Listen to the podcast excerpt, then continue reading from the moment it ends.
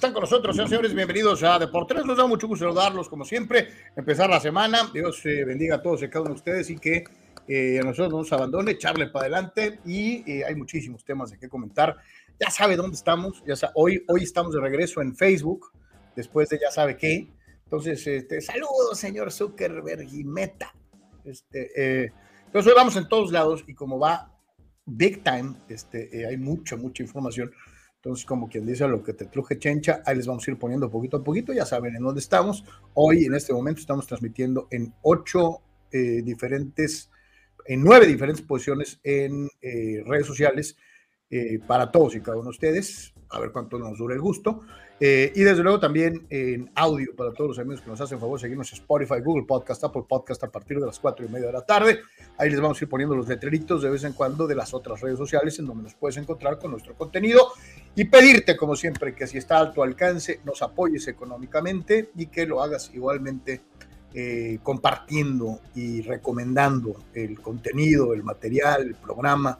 Entre más nos eh, es una de las principales formas de ayudarnos. Entre más nos ayuden compartiendo y eh, invitando gente, eh, es primordial para que este proyecto sobreviva.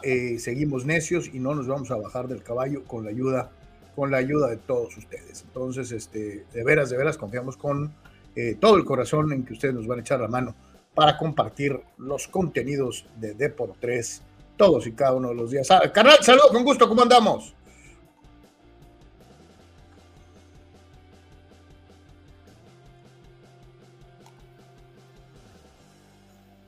No sé qué pasó, pero bueno, pues maravilloso. Saludos, Carlos. Saludos, Soc, amigos. Eh, excelente semana. Es eh, Zuckerberg. Es Zuckerberg. Es Zuckerberg, yo creo, ¿no? Así que mucho, mucho de qué platicar. Por favor, pase la voz, comparte el link. Gracias a la gente que nos apoya. Quédense con nosotros.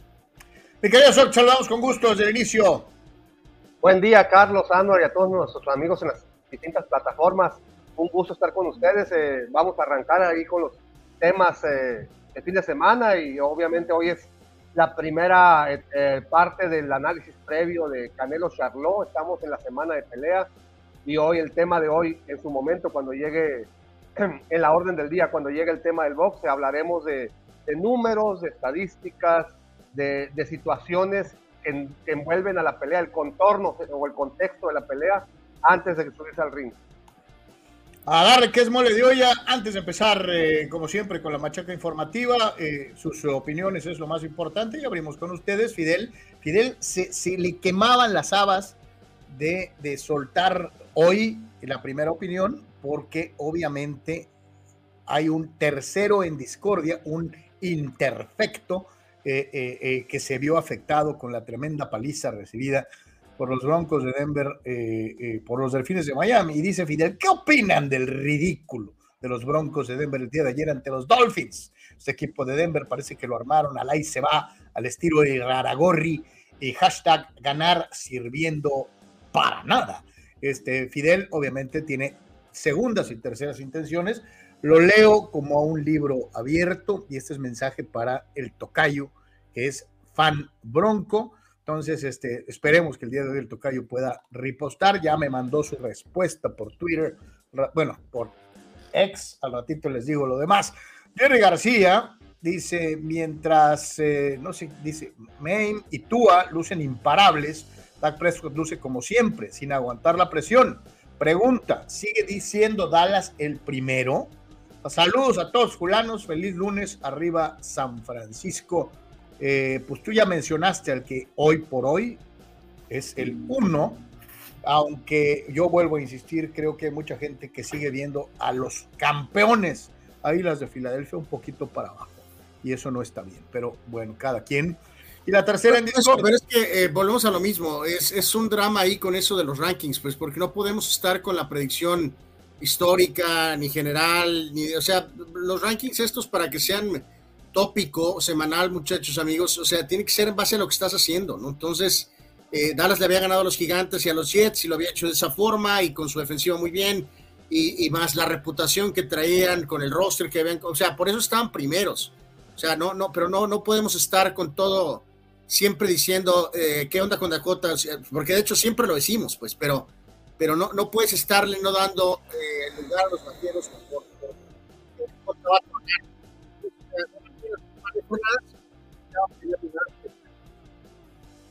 no, de hecho, de hecho, los vaqueros habían estado como estaban, no por Dakota, sino por su defensiva, ¿no? O sea, que no había sido necesitado Dakota, ¿no? Lástima que ya lo necesitaron y pues A pesar de Dakota, como dirían los Chargers, y, leíamos varias opiniones ayer, eh, ayer y hoy, los Chargers ganaron a pesar de Staley y de sus decisiones, ¿no? Entonces, a veces en un, en un juego de conjunto eh, no es necesario contar probablemente con un extraordinario mariscal de campo. Hay varios equipos que han llegado al Super Bowl prácticamente sin coreback e inclusive quienes lo han ganado, ¿no? Entonces, este... Mm, en ese juego, eh, entre dos, entre dos equipos que siempre encuentran la manera de perder, los Chargers hicieron lo suyo, se la jugaron en cuarta no, y no lo hicieron y le pusieron la bola a Vikingos en un, en un muy buena posición de terreno.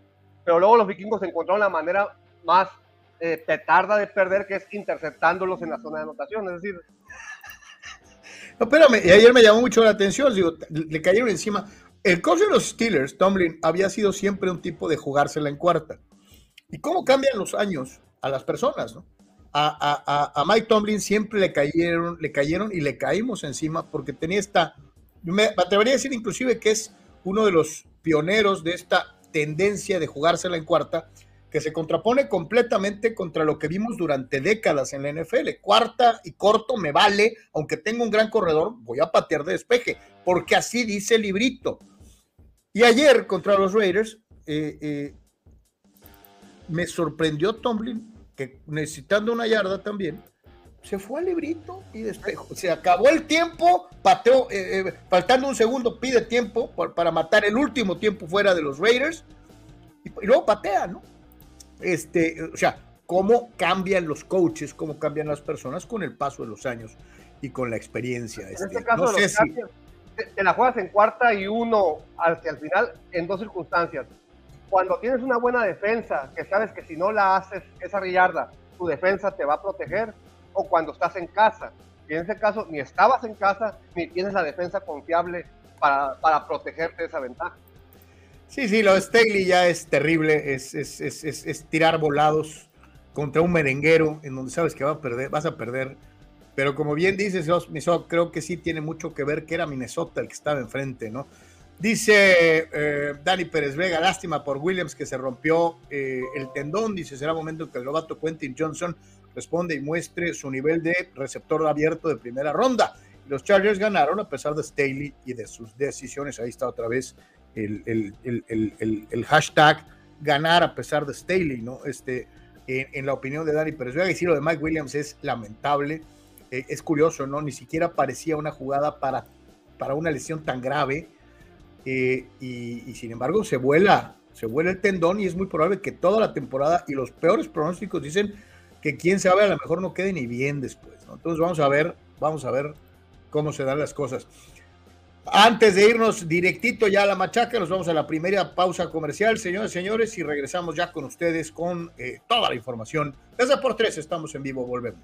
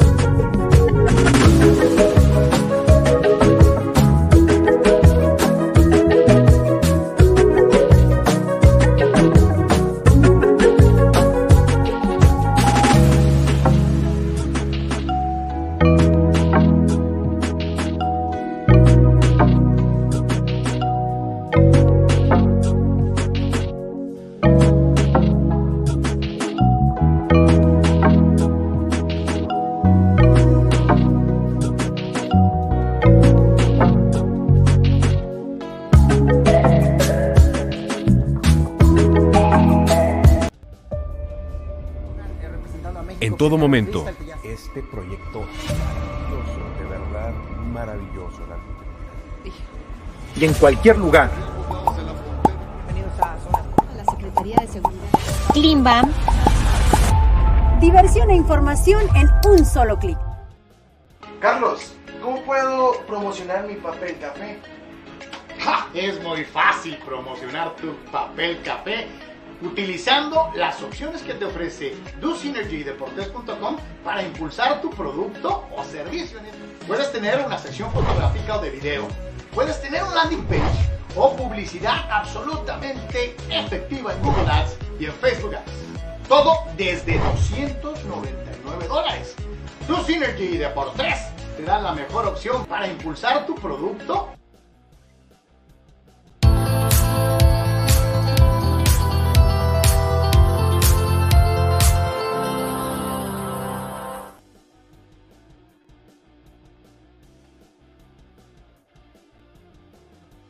Regresamos con todos ustedes en Deportes y a lo que te truje, Chencha. Vámonos con el fútbol americano profesional de la NFL desde 1966, o sea, el año en el que este servilleta veía la luz por primera vez. No se daba un marcador tan abultado en el fútbol americano profesional de la NFL, un eh, equipo de los Delfines de Miami que nos había tenido acostumbrado a chafear consistentemente durante más de dos décadas, casi tres, eh, desde la época de Dan Marino y que, eh, pues obviamente, y a pesar de la llegada de Tago Bailoa y de tener a Travis Hill y bla, bla, bla, eh, pues se ve todavía pues, cargando sobre los hombros esta terrible situación de haber navegado por décadas y décadas este, valiendo Wilson.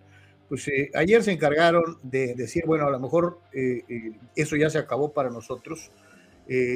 y ahora empieza la era de los Broncos de Denver chafas, ¿no?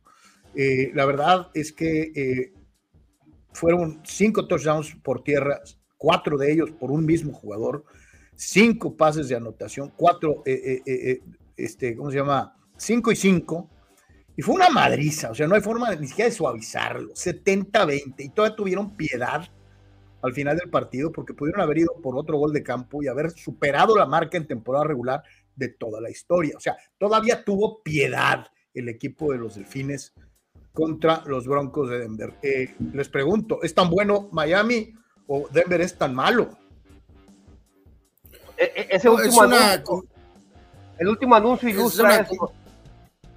Sí, es una combinación de las dos, de las dos cosas, Carlos. Este, sí, Miami sí es de verdad, absolutamente, y Denver es peor, de hecho, de lo que pensamos, ¿no? Entonces, eh, aquí, pues no por parecer disco rayado, ¿no? Fue una cosa simplemente espectacular. eh, lo que vimos, eh, una ofensiva que, mantiene el aspecto de poder correr como una, un aspecto fundamental de, de por supuesto, tener ese ataque completo.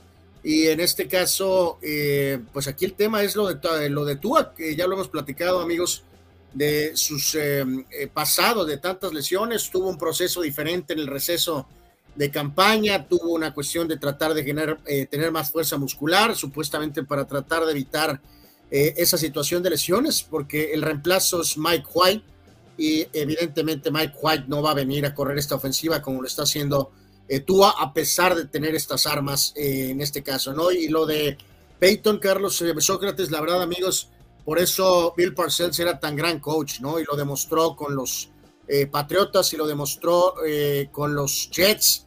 Eh, cuando él llega, Parcells llega a los Jets, Carlos, amigos, recordarán, el coreback era tu amigo Neil O'Donnell, Carlos, ¿no? Y, como en claro efecto de un gran coach, no nada más él, sino otros jugadores que no se iban a adaptar a su filosofía, los echó. Y relativamente el equipo inmediatamente empezó a ser mucho más este, competitivo, trajo a Testaverde, que era eh, su, su, coreback, vamos a decir, un posible coreback de confianza, y los Jets acabaron con Parcells contendiendo, estando en la final de la conferencia americana. A lo que voy con esto es que Peyton tiene todavía mucho que probar en esta siguiente etapa, post Drew Brees, este, así que eh, sí, bajo fuego en Denver totalmente, una, una, una vergonzosa actuación, y lo de Miami espectacular, y sí son de verdad, nada más, pues la cuestión que no hay forma de verlo de otra forma, ¿no? El tema de las lesiones el tema de las lesiones, eh, si este equipo está sano, va a ser, va a ser, eh, va a seguir teniendo estos resultados, ¿no? Yo lo que aquí sí preguntaría también, eh, obviamente, es, hay gente que todo, todo culpa al hombre de los, de los 12 baños, me refiero a Russell Wilson. Yo, yo realmente lo, lo pongo en la mesa, realmente marcó diferencia. Russell Wilson perdió el partido, lo interceptaron una vez, eh, eh, una sola vez. Eh, y pues metió, metió 20 puntos, ¿no? Este, de, veras es Russell Wilson el problema? No, pues obviamente es la defensa, ¿no? Porque Denver tenía fama o era un equipo identificado como, como defensivo, ¿no? Con esa generación de Von Miller y que cuando peleaba, por lo menos en, la conferencia o en la división, era en base a su defensiva pues no puedes aceptar 70 puntos de ningún equipo. O sea, en la NFL, no, así si aceptas arriba de 40, eres petardo. Y en este caso recibió 70, o sea, es la defensa. Los Broncos van a Chicago, si es una especie de consolación. O sea, el equipo más malo de la americana visita la próxima semana al equipo más malo de la nacional y probablemente de toda la liga. Eh, eh, uno de los va a ser como el Chargers eh, Minnesota 0-3, eh, eh, el que pierda prácticamente está eliminado. Este, acá es algo por el estilo. ¿Quién es el equipo más malo de la liga? va a ser el verdadero Toilet Bowl de la temporada, ¿no? Es para verlo en uno de los baños de, de, Wilson ese, ¿no? es buscar un trono dorado como el de Floyd Mayweather para presenciar el verdadero Toilet Bowl de la temporada. Eh, este juego fue, es como el anuncio que acabas de pasar. Carlos Yeme era, era los Dolphins y el papel café eran los, Broncos. Y es muy fácil ganarle a los Broncos. Híjole, santo Dios. no, no. el, juego se, el, juego es en Chicago, ¿no? Le digo nada más porque Chicago también está, pero sí está en el aire, ¿no? Tremendo Toilet Bowl la semana que viene entre Broncos y, los, eh, y los Delfines, ¿no? Abraham Mesa dice, desde el 83 Denver no tenía un equipo tan paupérrimo que en todas sus líneas hasta que llegó Elway y los volvió competitivos. Quizá Broncos tenga a la vista la primera selección, que es Caleb Williams de la Universidad del Sur de California. Y señala Abraham que Justin Fields, el coreback desventurado de Chicago, eh, es un coreback que causa diversión y que entretiene y saca sonrisas a los aficionados. Fuente, Taylor Swift. Este, sí, sí, ayer este, hasta le tiraron este, eh, eh, su touchdown, este, para que se divirtiera la, niña Swift este, en el juego de los jefes contra los osos. No, no, pero, sí, pero se está mofando, yo creo que no sabe mucho de fútbol americano, ¿no? Porque pues sí, se está hablando de Fields, no de Travis Kelsey. Sí, yo sé, pero quién sabe, ¿no? Pues ese es Abraham, quién sabe cuál sea la segunda intención, ¿no? Yo creo que la intención es que Taylor Swift no sabe mucho de fútbol americano. Pues ayer la señora Swift estaba feliz porque su viejo agarró un touchdown. Ahorita. Lleva un día, no creo que sea su viejo. Bueno, es su viejo actual. Eh, eh, nada sabemos de la vida privada de Taylor Swift, a menos que, como siempre, con las anuar novelas tengas algo oculto. Llevan un día, no puede ser su viejo. Holy moly, en fin. Los que no son viejos, pero sí es el viejo Dak, fue el que renació el día, el día de ayer. Y es que los vaqueros de Dallas nos habían impresionado a todos. Y es que los vaqueros de Dallas, con la gran defensiva, eh, habían eh, hecho empanadas a los equipos de Nueva York. Y cuando se presentaba esta situación de enfrentar al equipo inexistente de la NFL, que son los Cardenales, pues todos asumíamos tres ganados, cero perdidos, y vamos a ver qué pasa cuando se vean las caras contra los 49ers de San Francisco. Eh, no, no, este, los vaqueros desaparecieron en el lado ofensivo. Un equipo muy garrudo, muy polainesco de Arizona les jugó y les tomó ventaja desde temprano en el partido. Eh, y eh, los vaqueros no supieron qué hacer. yo creo que esperaban otra cosa. Yo creo que hasta cierto punto el coach eh, eh, se vio sorprendido por el planteamiento del equipo contrario y sobre todo por la buena ejecución, porque Arizona no gana por casualidad, gana consiguiendo llegar al objetivo que es meterse a la zona roja y conseguir puntos de a 3, de a 10, de 7, de 5, como caiga. Y fue sumando y sumando y sumando, hasta que al final los vaqueros se quedaron sin respuesta. eh, eh ¿Es Dak Prescott la causa de lo de ayer o estamos echándole todas las pulgas al mismo perro porque no hay otro? Yo creo que sí es Dak, Prescott. No, lo, que pasa es que eh, aquí eh, sí, hubo, unas declaraciones muy lamentables de, la estrella Parsons al final, dando a entender que se habían confiado, ¿no? Eh, que creo que fue lo que, lo que, lo que pasó. Entonces, ya de ahí vamos mal, ¿no? Un equipo que supuestamente tiene aspiraciones para el Super Bowl, que sabe que tenía este juego con San Francisco, eh, no podía confiarse, porque la idea es evidentemente pelear por el mejor récord de la temporada. Entonces, ya de ahí vamos terriblemente mal, ¿no? Que se confiaran, que lo dijera públicamente, y en este caso, eh, pues caemos a lo mismo, ¿no? Aparecieron todas las dudas de Prescott, que siguen igual que siempre, y la super disque defensa fue ayer, este, pues literalmente tundida, ¿no? Entonces salen muy, muy raspados los vaqueros de esta en todos los sentidos, ¿no? Tanto mentalmente, físicamente, eh, en todos los sentidos salieron, salieron muy, muy golpeados de ayer. Darle crédito a Arizona, están jugando sin este eh, Kyler Murray y este muchacho Dobbs está levantando la mano. Eh, lo que aporta este Connor como veterano corredor, bien dirigidos. Así que lamentable de los vaqueros, insisto, salieron tocadísimos en todas las facetas y en todas las áreas. No solamente es Dakota Prescott, todo el mundo salió ayer eh, raspado. Tú decías, oh, que sí le cargas el, las pulgas a, Dakota. Sí, por lo siguiente, una buena defensiva, una defensiva dominante, va a ser factor, que te digo? En 11 de los 17 juegos de la temporada. En esos 11 juegos, la defensiva te va a mantener en el juego. Y en este caso, eh, Dallas estuvo a distancia de eso. Se fueron a la halftime, creo que con ocho puntos de desventaja, no sé si ocho o diez, o sea, se fueron al halftime con una desventaja alcanzable y más con el antecedente que traía Arizona de que en el segundo, en la segunda mitad los arrasó eh, Giants.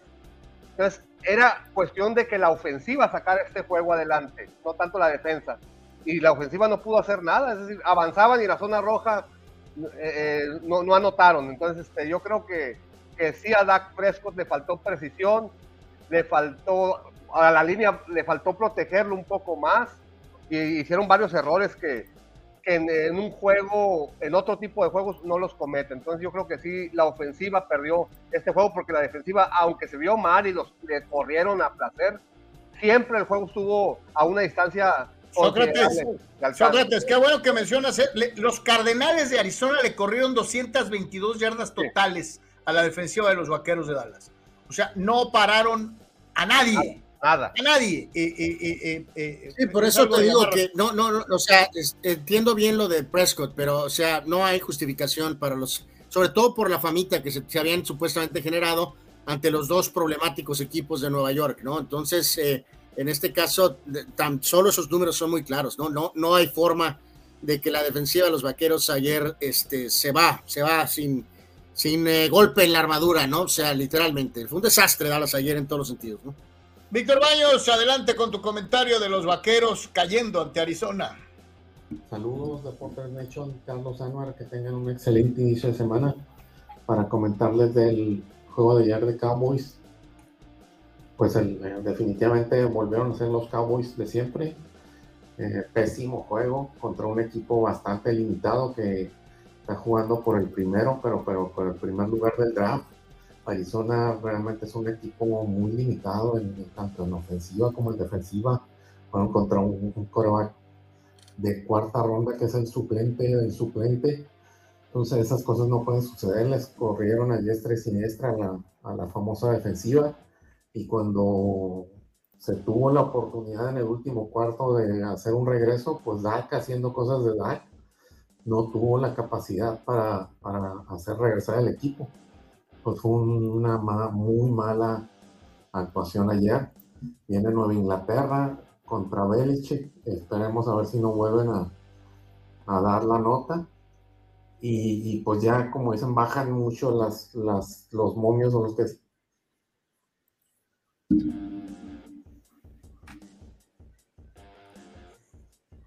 Ah, se nos fue ahí eh, en la comunicación con Víctor. Este, pero pues bueno, este, creo que quedó más o menos claro eh, qué era lo que nos estaba platicando. Eh, eh, una pena, pues quién sabe qué pasó. Este, digo, bienvenido sea el mundo del internet, ya saben. Este, pero bueno, tiene mucha razón, ¿no? viene el juego contra, contra Nueva Inglaterra y, y, va a estar muy interesante, ¿no? ver cómo sacan a estos vaqueros de esa, de esa impresión de, despertarlos, ¿no? De despertarlos, así, de una zarandea de decir, ese cabrón. No es lo que usted creía que era. Y, lo más importante, eh, la opinión pública, ¿no?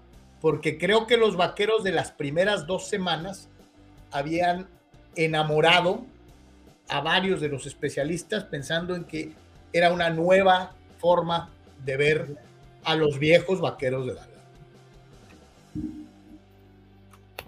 Sí, estamos de regreso otra vez en el punto cero.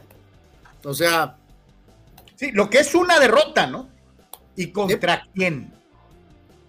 Sí, o sea, de que pueden ser catalogados como el tercer mejor equipo, pues sí, puede ser que sí, pero de todas maneras, eh, volvemos a lo de siempre, el objetivo de esta organización con tantos años eh, sin poder ser campeón, eh, sin este, evidentemente tener el palmarés histórico, eh, no, no basta ser el tercer, cuarto mejor equipo de la conferencia nacional, ¿no? O sea, no, no, no es la idea. no es la idea, En ese caso no nada más es el qué, la derrota, sino el cómo y el contra quién. Si hubieras perdido así contra 49ers y que, que McCaffrey te hubiera corrido esas, esas yardas y que... Esas 200 yardas, ¿no? Sí, y que la defensa de San Francisco no te hizo nada, no te dejó hacer nada, pues bueno, ya se sabe que contra el equipo, el otro equipo top de la, de la conferencia, pues está, está difícil, ¿no? Pero a los equipos a los que les tienes que ganarles ganas.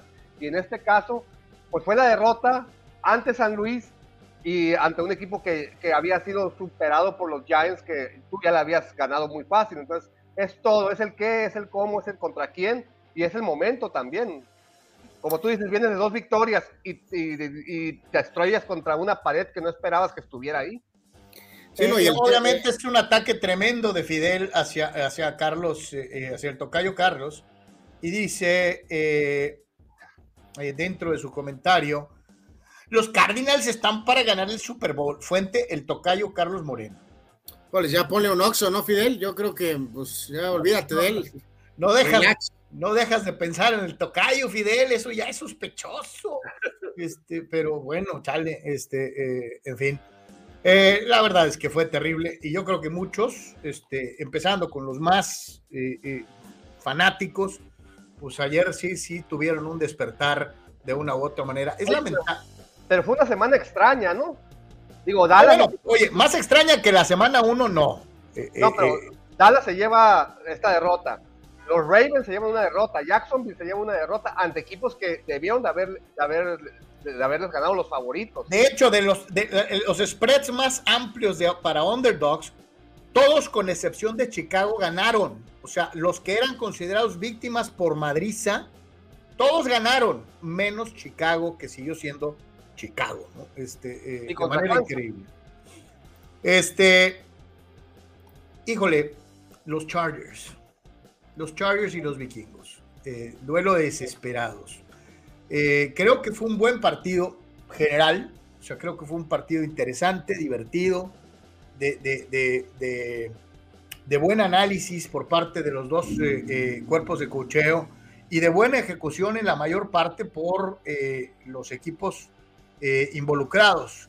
Creo que aquí no vale decir aquello de que perdió el más malo. Creo que eh, los dos jugaron bien. Y es que Minnesota no ha jugado mal en sus partidos, pero pierde. Y los Chargers se han especializado en que esa sea la marca de la casa. Eh, es que los Chargers tienen grandes partidos, pero también tienen grandes derrotas. ¿Cómo definimos lo que pasó ayer con este 28 a 24? Eh, decía Sócrates, pues este perdió el que lo pudo haber ganado merced de un regalo del coach de los Chargers que no fue aprovechado por Minnesota. Sí, no, aquí eh, bien lo decíamos, eh, lo decían al principio, muchachos, lo decías, eh, es una, pues, una llamada completamente, pues, fuera de lugar, ¿no? absolutamente fuera de sitio eh, en ese instante por parte del coach. Una cosa es que seas arriesgado, otra cosa es que seas moderno, que seas joven, que hay una nueva filosofía de juego en la NFL, eh, pero simplemente no, no puedes poner a tu equipo en ese riesgo y más en las circunstancias en que están. Yo creo que sí estoy de acuerdo aquí también lo que se mencionó. Eh, los dos son los equipos perdedores, losers, y en este caso el menos loser sobrevivió ayer, que muchachos, sobrevivió. Eh, me refiero al loser en, cuanto a ese aura, ¿no? Esa aura perdedora que persigue estas organizaciones, mucho más a la de los Chargers que a la de Minnesota, que al menos tiene algunos momentos importantes de, tener equipos fuertes, de llegar a Super Bowls. Pero en este caso, en esa desesperación, el que sobrevivió ayer por un margen mínimo, mínimo verdaderamente, eh, son los, los Chargers, ¿no? Y en este caso, lo que ya mencionábamos de la lesión de Williams, eh, pues lleva otra vez a la dosis de, sala, de salate, de mala suerte, eh, que, simplemente no hay forma, ¿no? De que este equipo se, eh, se pueda superar esa situación, ¿no? Porque bueno, lo mismo, ¿cuáles son las metas de cada organización, ¿no? Dallas tiene una meta, los 49ers tienen una meta porque tienen esa historia, ¿no? Este equipo viene de perder de manera increíble en el playoff. Yo supongo que lo que es la meta es por lo menos ganar un juego de playoff, supongo, ¿no? Eh, para superar la debacle del año anterior. Eh, no lo van a hacer, no tienen la capacidad ni, ni defensiva, ni tienen el coach. Eh, así que, pues, preparaos porque vamos a, a otra temporada Charger, ¿no? Básicamente. La ventaja de los Chargers es que tienen a, Denver y a Raiders ahí en su división, y ahí son, son cuatro jueguitos muy, muy accesibles. Sí, claro, ahí la cosa es pues ganar el juego de playoff, ¿no? Ese es el, pequeño problema, si es que llegan, ¿no? el señor Herbert, para variar, nos regaló una actuación de esas que vale la pena guardar en el cajón y decir, oye, qué bien juega este muchacho, 40 completos de 47 intentos, 405 yardas y tres pases de anotación. O sea, que aquí el problema no es el coreback eh, eh, eh, o, de, o caer en esto, es que no tenemos quien nos guíe. El tipo es un líder eh, eh, lástima de la, lesión de Williams. Kelly se aventó este, ahí también eh, dos que tres cosas. Kieran Allen volvió a tener un gran partido. en general, señores, señores, creo que los Chargers tienen las armas. El problema es que la selección de jugadas, particularmente en el lado defensivo de la bola, deja mucho, mucho que desear y en muchas ocasiones hasta la ejecución. creo que, que sí le caería de maravilla a Staley tal vez buscar o, tener un poquito más de confianza en un coordinador defensivo de adeveras, eh, eh, porque creo que del lado ofensivo de la bola tiene lo necesario para competir.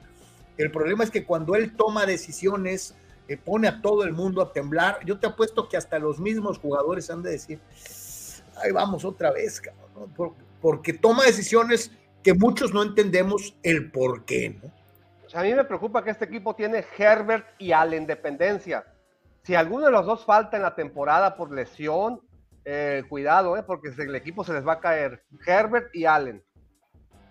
Sí, que en este caso, ah, eh, Josie Herbert ha, pues apenas en esta primera etapa ha sido ahí tocado fuerte un par de veces, pero es muy probable que, por eso la lesión de Williams pega durísimo, ¿no? Porque Keenan Allen tiene también ese historial de lesión, ¿no? De por lo menos una lesión por temporada. De perderse dos, tres, cuatro juegos por ahí. vamos a ver si puede evitar esto, pero la historia dice lo contrario. Entonces, eh, pues sí, reitero, ¿no? O sea, ¿cuál, cuál es la cuál es la meta final? Pues, ¿no? Realmente. ¿Qué creen? Cuando, cuando se la juega los Chargers en esa cuarta y uno, y uno y no la hacen, en la, en la cadena que yo vi el juego, dijeron que era desconfianza en la defensa para que Vikingos no tuvieran un drive más. Yo creo que era confianza en su ofensiva de que ni modo que no logren una yarda. ¿Qué, fue ahí? ¿Mucha confianza en tu ofensiva de una yarda o mucha desconfianza de tu defensa de que tengan un drive más los vikingos? Yo, yo, creo que se fue por el tema ofensivo, ¿eh? pero tampoco la defensiva ha hecho nada para poder confiar en ellos, ¿no? Eh, sinceramente. Pero yo bueno, oye, Anuar, pero es que, o sea, ¿cómo ganas una yarda? Tradicionalmente vas por tierra, ¿no? bueno, pero tradicionalmente, esa es la clave, Carlos. Es, eh, eh, en esta NFL moderna, tradicionalmente no aplica, Carlos. Es, Kelly tiene un partido de 12 yardas totales, 12 yardas para un corredor que estaba con la posición de uno. solo 12 yardas. El propio Justin Herbert corrió dos veces para 11 o sea, ¿cómo te la vas a jugar en corto pensando en que a lo mejor la haces corriendo? Yo no le tendría fe a mi, a, mi capacidad de hacer una yarda. Yo mejor despejo y, y, me recargo en mi defensiva, como quiera que sea. La decisión es paupérrima, o sea, no tiene lógica alguna. La verdad, no habías corrido nada en todo el juego. No, no habías hecho nada por tierra.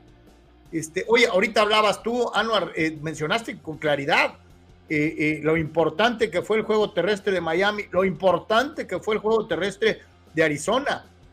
Los Chargers no tienen juego terrestre.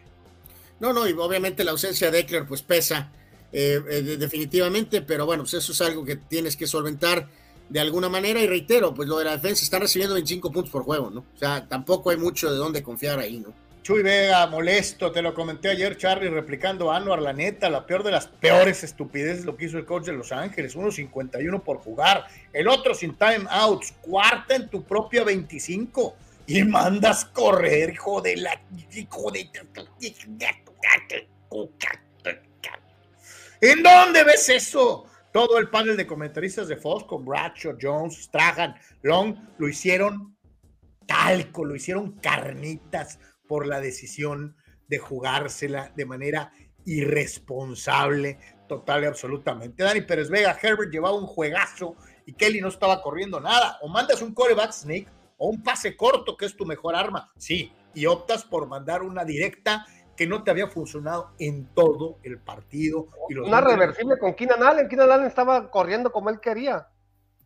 Haces, eh, la, finta, la finta con Kelly y se la das a, a Keenan y te en pocas palabras, Sócrates hizo lo que, lo que todos los demás nunca hubiéramos hecho. Pero la diferencia es que él es el coach y nosotros somos una bola de fulanos. Lo que todo el estadio y todos los que vimos el partido por televisión esperábamos. Va a correr por el centro. Pues haces algo poquito diferente y logras una yarda.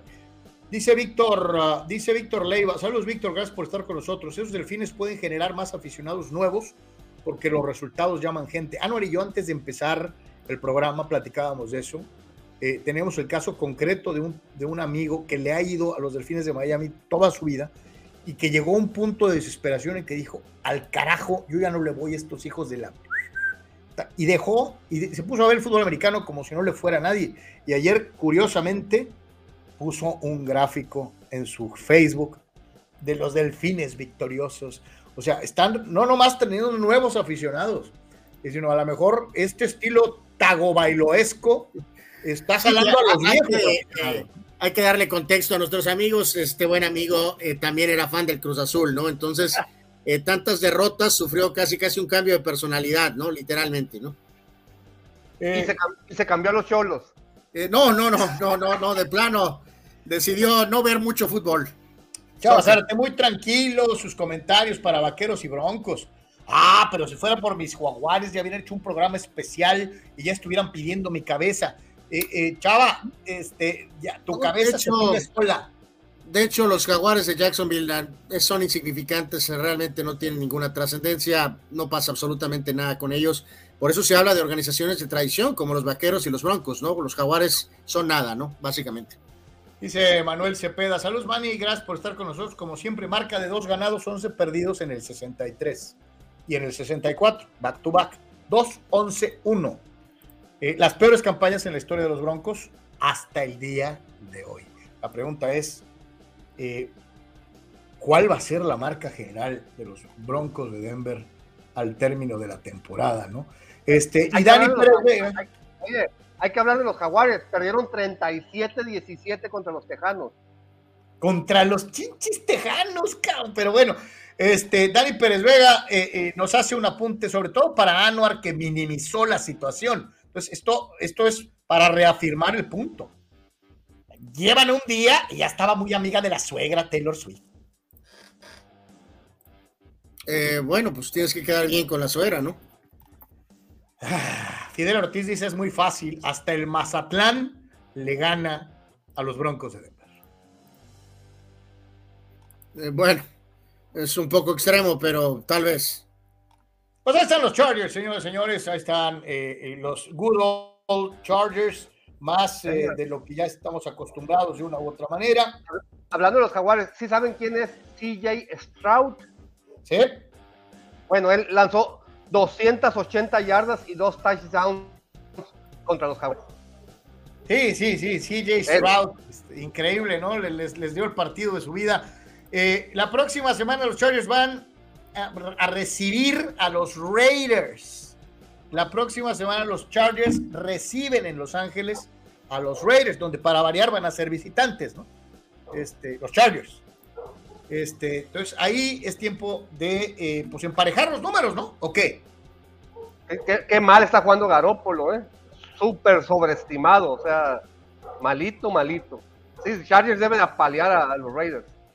Y hablando precisamente de Jimmy G, eh, pues el juego de, domingo por la tarde, el equipo de los Steelers visitaba el hoyo negro, el nuevo hoyo negro, que no tiene nada de hoyo negro. O sea, toda esa situación, toda aquella magia que rodeaba el viejo estadio de Oakland, depauperado, cayéndose, maloliente, eh, repleto de fulanos y de personajes raros que infringían miedo en, los rivales, se fue al carajo con un estadio bonito, limpio, con baños aseados y con la toalla terrible casi, casi al 50% invadiendo el estadio de los Raiders. Eh, eh, es, es, verdaderamente increíble eh, cómo es tal vez el ambiente menos pro Raider que he visto en mi vida en un juego contra los acereros anual.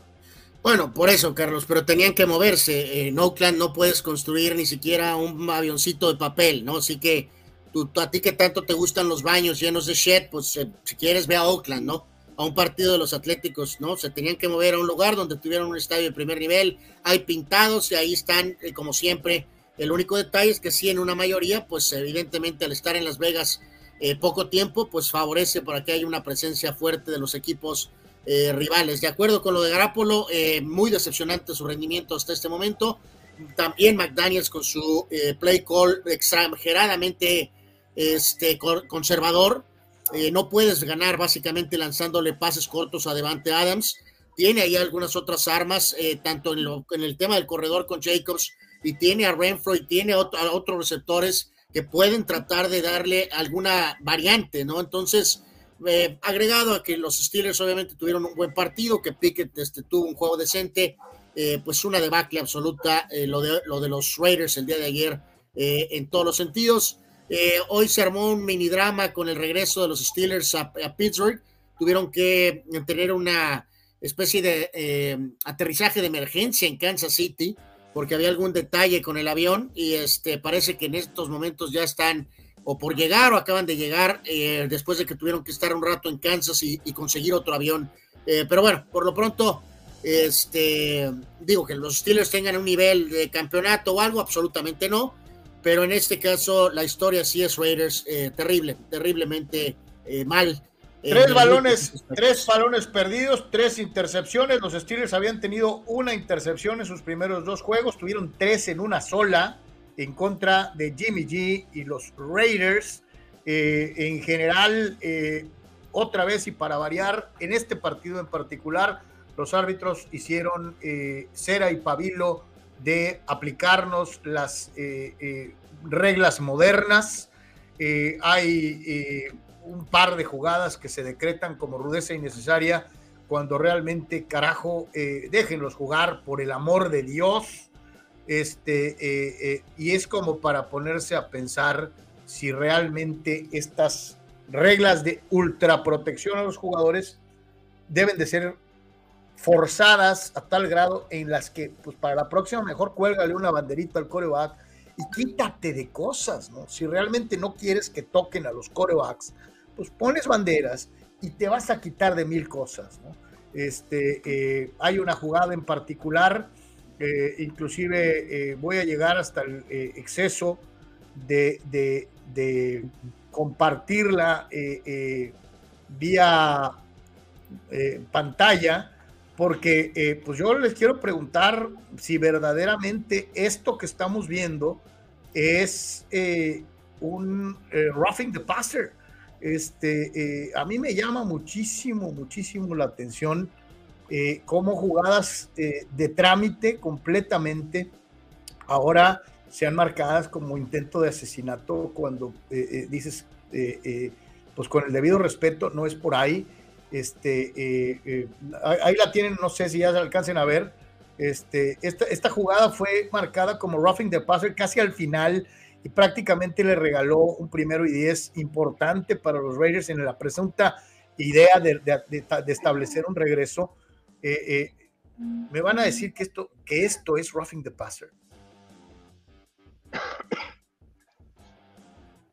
Contra algunos, corebacks, contra algunos corebacks sí, contra Jimmy G sí hay algunos corebacks en específico a los que les marcan que los voltees a ver feo. Eh, empezando con el ya retirado, ¿no? Pero este, eh, digo, Anuar, ¿esto es roughing the passer? Pues no, no lo es, pero pues es, es el juego de, que se tiene ahorita, ¿no? Pues es la realidad. Pues no lo es, pero, pero, pero, eh, eh, eh, y, reitero, yo no, no, no, digo, no caigamos en esta situación aquella de que quiero que, se golpeen como en la década de los 70 ni nada por el estilo, eso ya no existe, ya pasó, pero este, sí, a veces me pongo a pensar, déjenlos jugar, déjenlos dar espectáculo, porque se me hacen muy exagerados. Los Steelers van a Houston y los Raiders estarán recibiendo, estarán visitando, perdón, a los Chargers este, dentro de lo que es la próxima semana de actividad en el fútbol americano profesional de la NFL. Eh, aquí eh, creo que era, ¿dónde está por aquí? El buen Eduardo preguntaba sobre el tema de Garapolo, ¿no? De que si se había equivocado Raiders. No, no, Eduardo, no, no en ese momento, porque este, tenía la cuestión de conocer el trabajo y el sistema de McDaniels. El problema es que, evidentemente, ahorita, ya jugando partidos, pues no está ejecutando eh, ni remotamente lo que me imagino McDaniels eh, estaba esperando, ¿no? En aquel momento todos sabíamos que la era de Carr había terminado con los Raiders, así de sencillo. No importa lo que haga en Nueva Orleans o no haga en Nueva Orleans, ¿no? Su era con los Raiders de Carr había terminado. Este, ¿Por qué? Porque había fracasado una y otra vez al final, ¿no? En este caso fue por alguien familiar como Garapolo y hasta este momento no está haciendo la chamba, ¿no? Eh, el eh, equipo de los jefes de Kansas City, que con Taylor Swift incluida en las tribunas del Arrowhead, eh, eh, le ganaron 41-10 a los de Chicago. Aquí todos creo que no teníamos duda de quién iba a ganar. Bueno, también no teníamos duda que los vaqueros iban a, ganar Arizona, pero aquí no hubo sorpresas ni nada contra la lógica. y tres pases de anotación para, para Mahomes, y pues otro día más en la oficina para los pobres osos de Chicago que no tienen ni pies ni cabeza, ¿no? Sí, totalmente. Yo la verdad ya ayer muchachos llegó un momento en que ya rápido me harté de esto de, Taylor Swift, se volvió la locura absolutamente, la propia cuenta de la NFL en locura. sé que es una artista muy importante, exitosísima y que es, eh, eh, vamos, una cosa descomunal para los artistas de, de ahora, ¿no? Pero, pero sí, llegué a un momento. Y aparte, eh, Anuar está bonita. Está muy guapa, eh, pero llegó, no sé, la envidia me corroe, yo creo. Este, Anuar, mira, ahí está. Este, la verdad, sí, llegué a un momento en que me hartó absolutamente la historia y apenas vamos empezando. Yo creo que aquí del partido no hay nada que decir. Chicago es shit y fue un partido de entrenamiento básicamente para los Chiefs. Aquí lo único, muchachos, es interesante ver qué pasa con este factor de entretenimiento de distracción, ¿no? Recordamos algunos equipos en antaño que han tenido que lidiar con esto. Hubo una aquella vez, ¿se acuerdan? Con el equipo endeble mentalmente, Vaqueros de Dallas, con el eh, mariscal de campo Romo que andaba con eh, Jessica Simpson. Eh, fue un desastre, tanto en lo colectivo, fue un distractor. recuerdo las propias dinastías de los Vaqueros y 49ers manejando bien este tema de celebridades y de relaciones y noviazgos y que esto y que el otro. Eh, bueno, pues este grupo relativamente con sus líderes es algo maduro, pero bueno, será un factor ahí a ver, vamos a ver cómo maneja Kansas ahorita este tema de, distracción y esto eh, pensando en eh, ya más adelante en el tema del Super Bowl, ¿no? Porque digo, sí es un detalle que en algún momento ha sido factor negativo para algunos equipos. No se pierdan próximamente la tiradera de Taylor Swift a Travis Kelsey con Bizarrap Santo Dios. Santo Dios.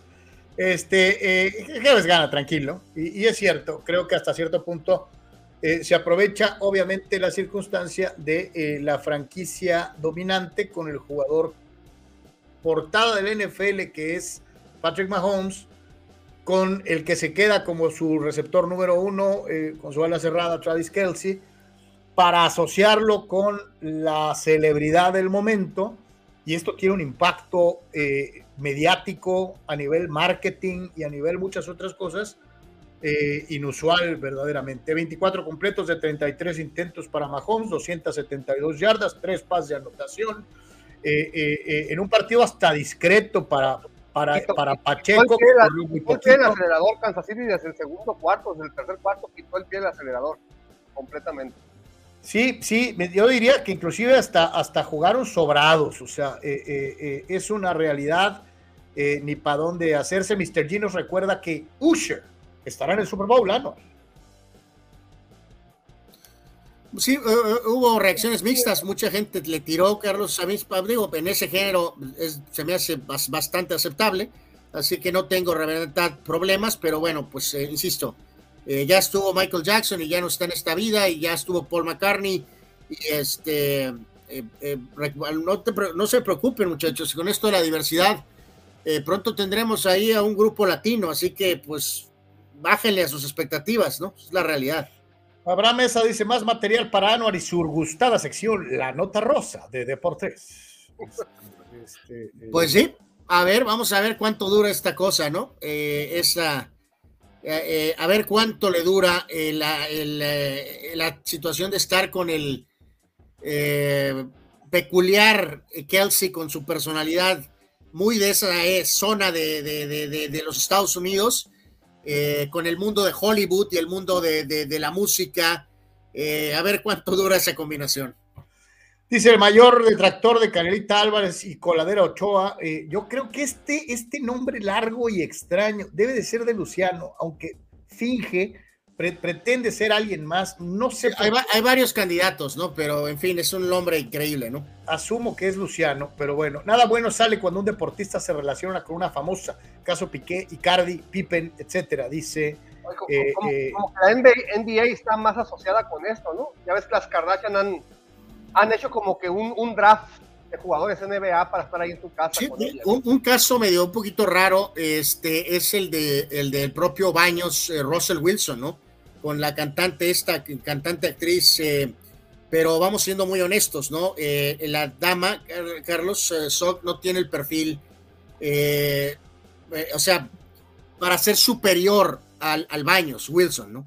En este caso... En su momento, Jessica Simpson era un hombre mucho más poderoso que Tony Romo, y en este caso Taylor Swift es 300 mil veces más nombre que el caso de Kelsey. Similar a lo que pasa hasta cierto punto con Shakira y con Piqué. Piqué sí era una gran estrella, estaba en un equipo muy famoso y todo, pero Shakira está. No, bueno, lo que te voy a decir, Shakira era más famosa que Piqué. Shakira era más famosa que él, ¿no? O sea, no estábamos, no andaba con Messi, ¿no? O sea, andaba con Piqué, o más bien su esposo fue Piqué. Entonces, sí está interesante este tema. Ay, a ver, a ver qué pasa, ¿no? Ya veremos. Eh, ya les decíamos, los osos van a, protagonizar el Toilet Bowl este, contra, contra los Broncos la próxima semana. Y de, acuerdo aquí con, eh, eh, escuché por ahí algunos gurús que si este equipo está en reestructuración, ya deberían de volver a volar el equipo y volver a reestructurar, ¿no? O sea, es lamentable que esta organización, que en algunos momentos nunca ha tenido coreback, pero siempre había montado ciertos equipos con algo de orgullo, con algo de esfuerzo, y, ver a Chicago en este lamentable eh, nivel es... Eh, cuando, cuando ves tú a los osos, Anuar, entrar al campo de juego, te imaginas a un montón de tipos bajándose los pantalones. O sea, es, yo, yo a Chicago no le tengo la mínima confianza. Yo, eh, he oído algunas opiniones de qué, dicen los pobres, hablando de algunos jugadores de los ochentas, de del gran equipo de los ochentas, y o sea, en realidad, pues no pueden decir, me imagino, lo que sienten, ¿no? Pero qué triste de ser para esos jugadores el ver a tu equipo eh, eh, siendo uno de los más miserables, ¿no? O sea, Dallas a lo mejor no gana el Super Bowl, pero ha estado contendiendo, ¿no? Con buenas campañas y con buenos partidos, ¿no? Pero lo de Chicago es abominable, ¿no? No sé qué esperar de ese juego Chicago-Denver, no sé si va a quedar 3-0 o 40-37, o sea. No, y más vale que el Baños venga, ¿eh? Porque si no, a lo mejor este chavo eh, despierta y se los acaba, ¿eh? Si no, no, está en el aire ese juego, ¿eh? Este, lo que te iba a decir, ¿no? imagínate un 0-0 en la NFL, ¿no? No, ahora con esta modernidad, acuérdate, igual son capaces de ser de ridículos y acaban empatados a seis, ¿no? El resto de los eh, partidos en la semana, los cafés de Cleveland, sí, señores, sí, los cafés de Cleveland le ganaron a Tennessee 27 a 3 en una muy buena exhibición eh, de su mariscal de campo. Eh, yo sé que aquí, particularmente, este servidor ha sido muy crítico en relación al trabajo de, de, los, de los cafés pero eh, pues aquí los Titanes de Tennessee desaparecieron verdaderamente eh, y tuvieron pues una actuación eh, importante de Sean Watson, 27 completos de 33 intentos, 289 yardas, dos pases de anotación y no tuvo intercepción, así que pues desaparecidos verdaderamente. Oye, Derek Henry, 20 yardas anual y cuando Derek Henry no corre, los Titanes son un arma, son, son fáciles de vencer, ¿no? Sí, no, ya desde hace un par de campañas decíamos, Tennessee tuvo su momento que pudo haber sido eh, incluso factor de Super Bowl, ya están claramente en una etapa de descenso, y en el caso de Cleveland, decirlo eh, por todo el tema de Chop, apenas, pues insisto, es el primer juego, eh, Pierre Strong 6 acarreos, Jerome Ford 10 acarreos, y Karim Hunt, el veterano en refuerzo, apenas 5 acarreos, vamos tratando de reincorporarse a la dinámica, entonces en este tipo de juegos lo de Chop no pesa, pero cuando venga, sobre todo los juegos bravos de división, el tema de Baltimore, el tema de Pittsburgh, eh, eh, Cincinnati, ahí es donde te va a faltar eh, Chop probablemente, ¿no? Hicieron carnitas a los comandos con todo y Magic Johnson en la tribuna. Un partido de esos verdaderamente miserables para el pobre tipo Sam Howell, el mariscal de campo del equipo de, Washington. ¿Qué hizo Buffalo y Josh Allen? Pues aprovechar lo que te estaban dando, ¿no? Este, la verdad, ni las manos metieron. Hasta raro es que hayan metido tres puntos, eh, eh, cuatro intercepciones para Howell. Los, Bills ganaron caminando.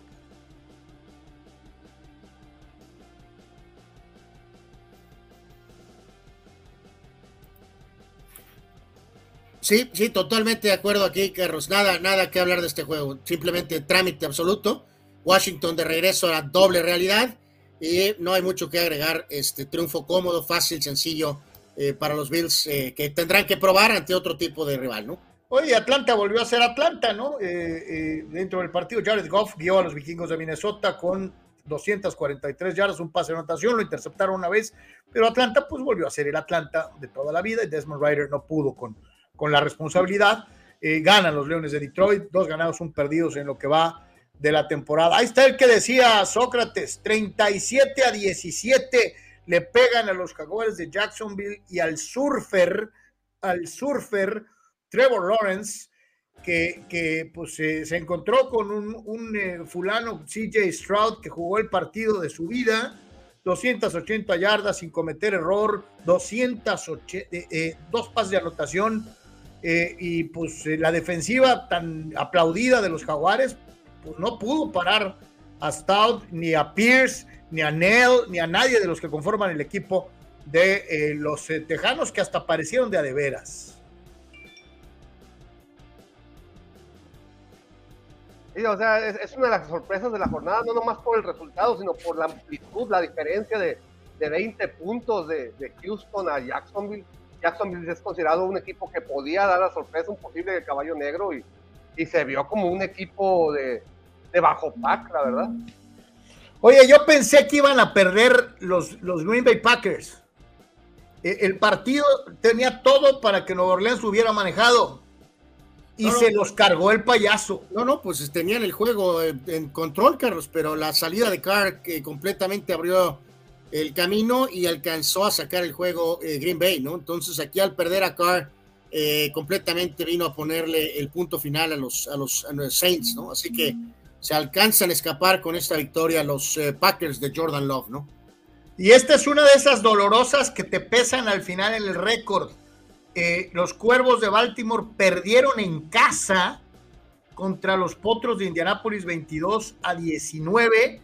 Con oye, es increíble. Con Garner Minshew como coreback de los Potros. Eso es imperdonable para, para, los, para los Cuervos. ¿eh?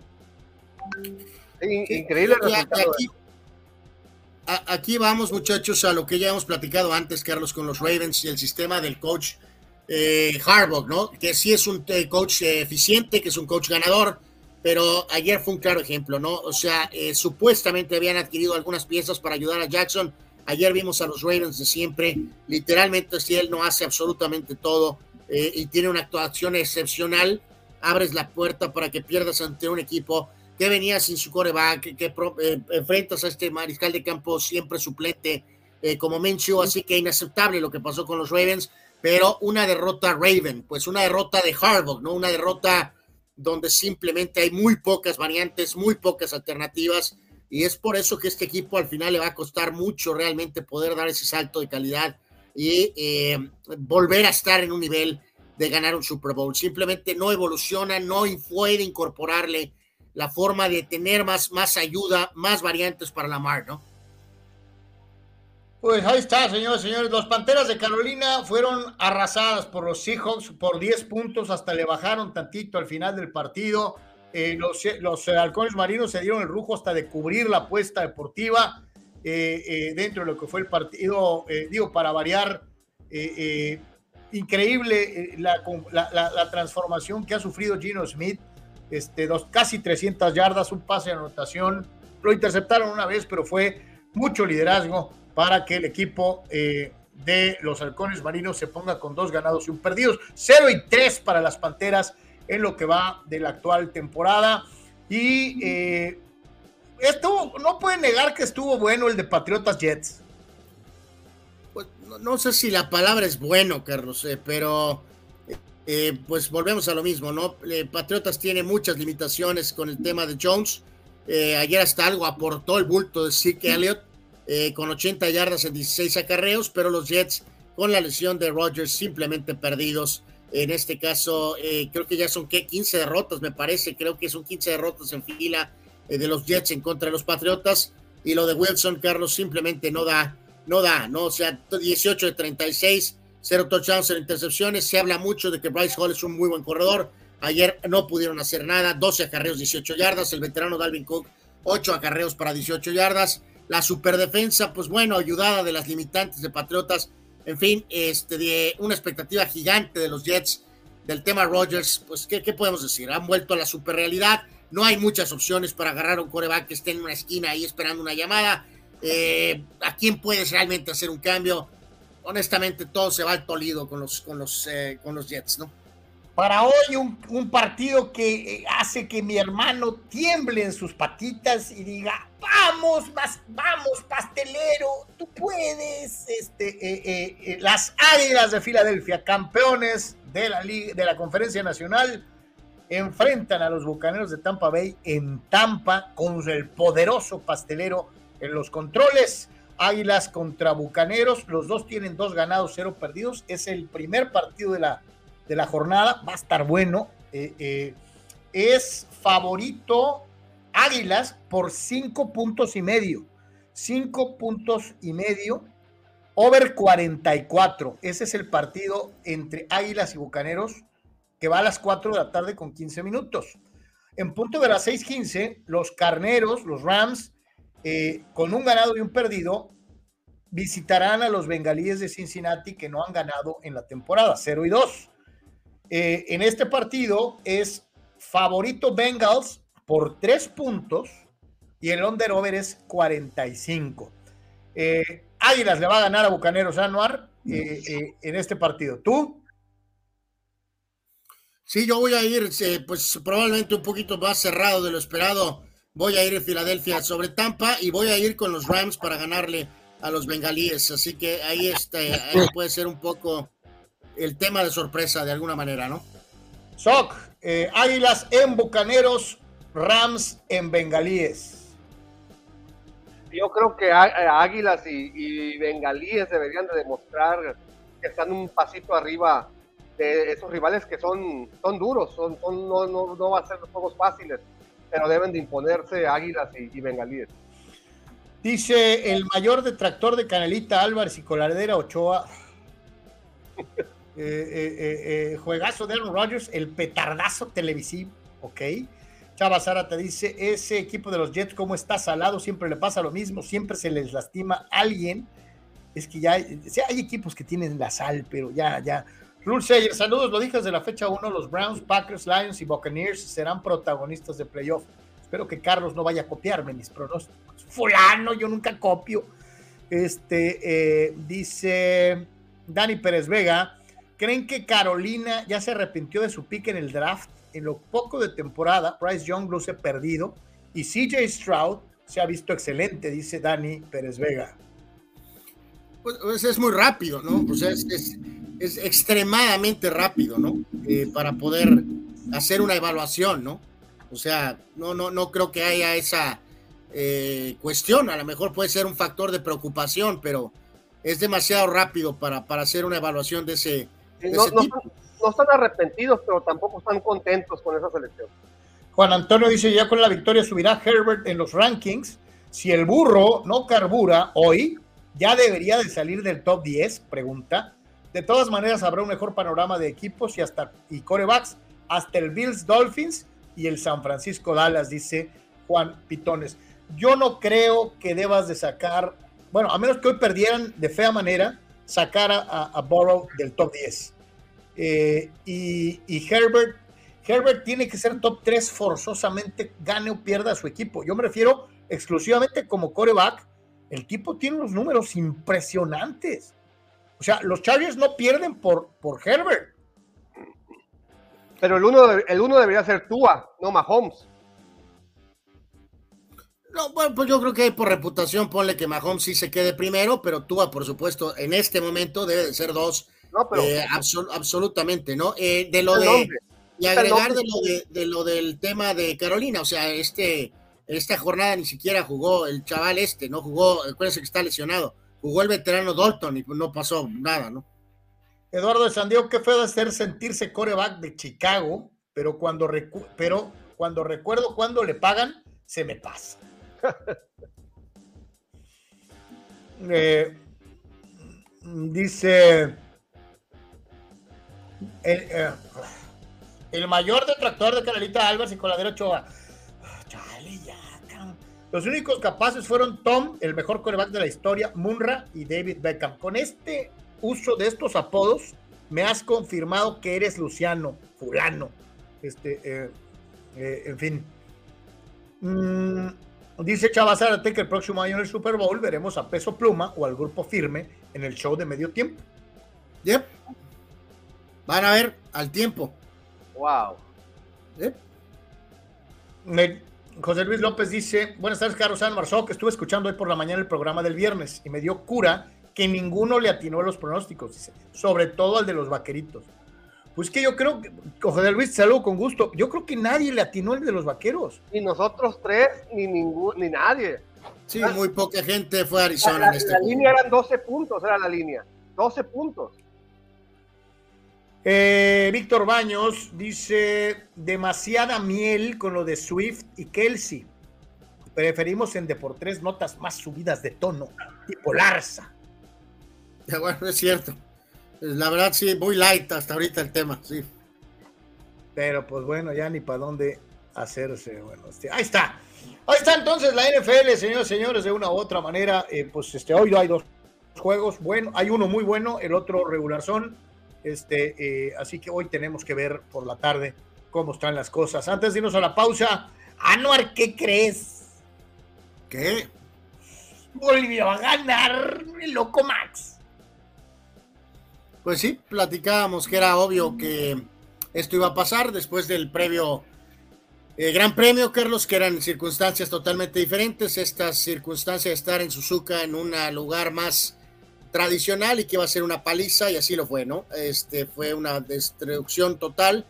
Eh, sí estuvo ahí interesante entre los otros. Obviamente, ahorita que McLaren ha tenido eh, un par de buenas carreras, hay algunos de los dramas entre los Ferrari, del drama que hubo entre los eh, dos eh, pilotos de Mercedes y obviamente los propios dramas de Checo Pérez con dos choques eh, y la salida eventualmente de la carrera y su regreso para quitarse una penalización al final utilizando la última letra del reglamento, ¿no? Así que, eh, en fin, el trámite, campeones de constructores, pues vamos de una manera abrumadora.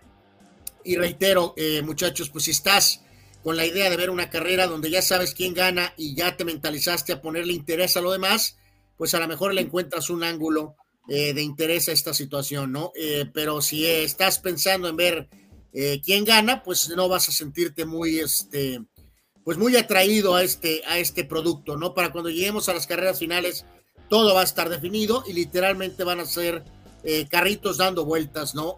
Aquella frase que utilizaban eh, anti-NASCAR, pues ahora se va a aplicar a la Fórmula 1 a la perfección, ¿no? Este, por ahí hubo una lamentable eh, declaración de Pérez Garibay, muchachos, el, el- el papá de Checo, lanzando este tema de que Verstappen tiene el auto a su favor. Eh, si este es el caso, Carlos, muchachos, pues debería de tener entonces más polainas y realmente hacer una queja formal y entonces defender a su hijo, pase lo que pase, cueste lo que cueste, y te eches en contra a quien te tengas que echar en contra, ¿no?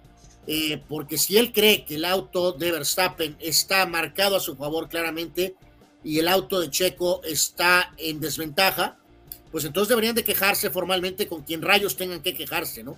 Porque si esto es una frase nada más, pues es una frase de un padre defendiendo a su hijo que está siendo aplastado, aplastado, aplastado eh, por su coequipero, ¿no?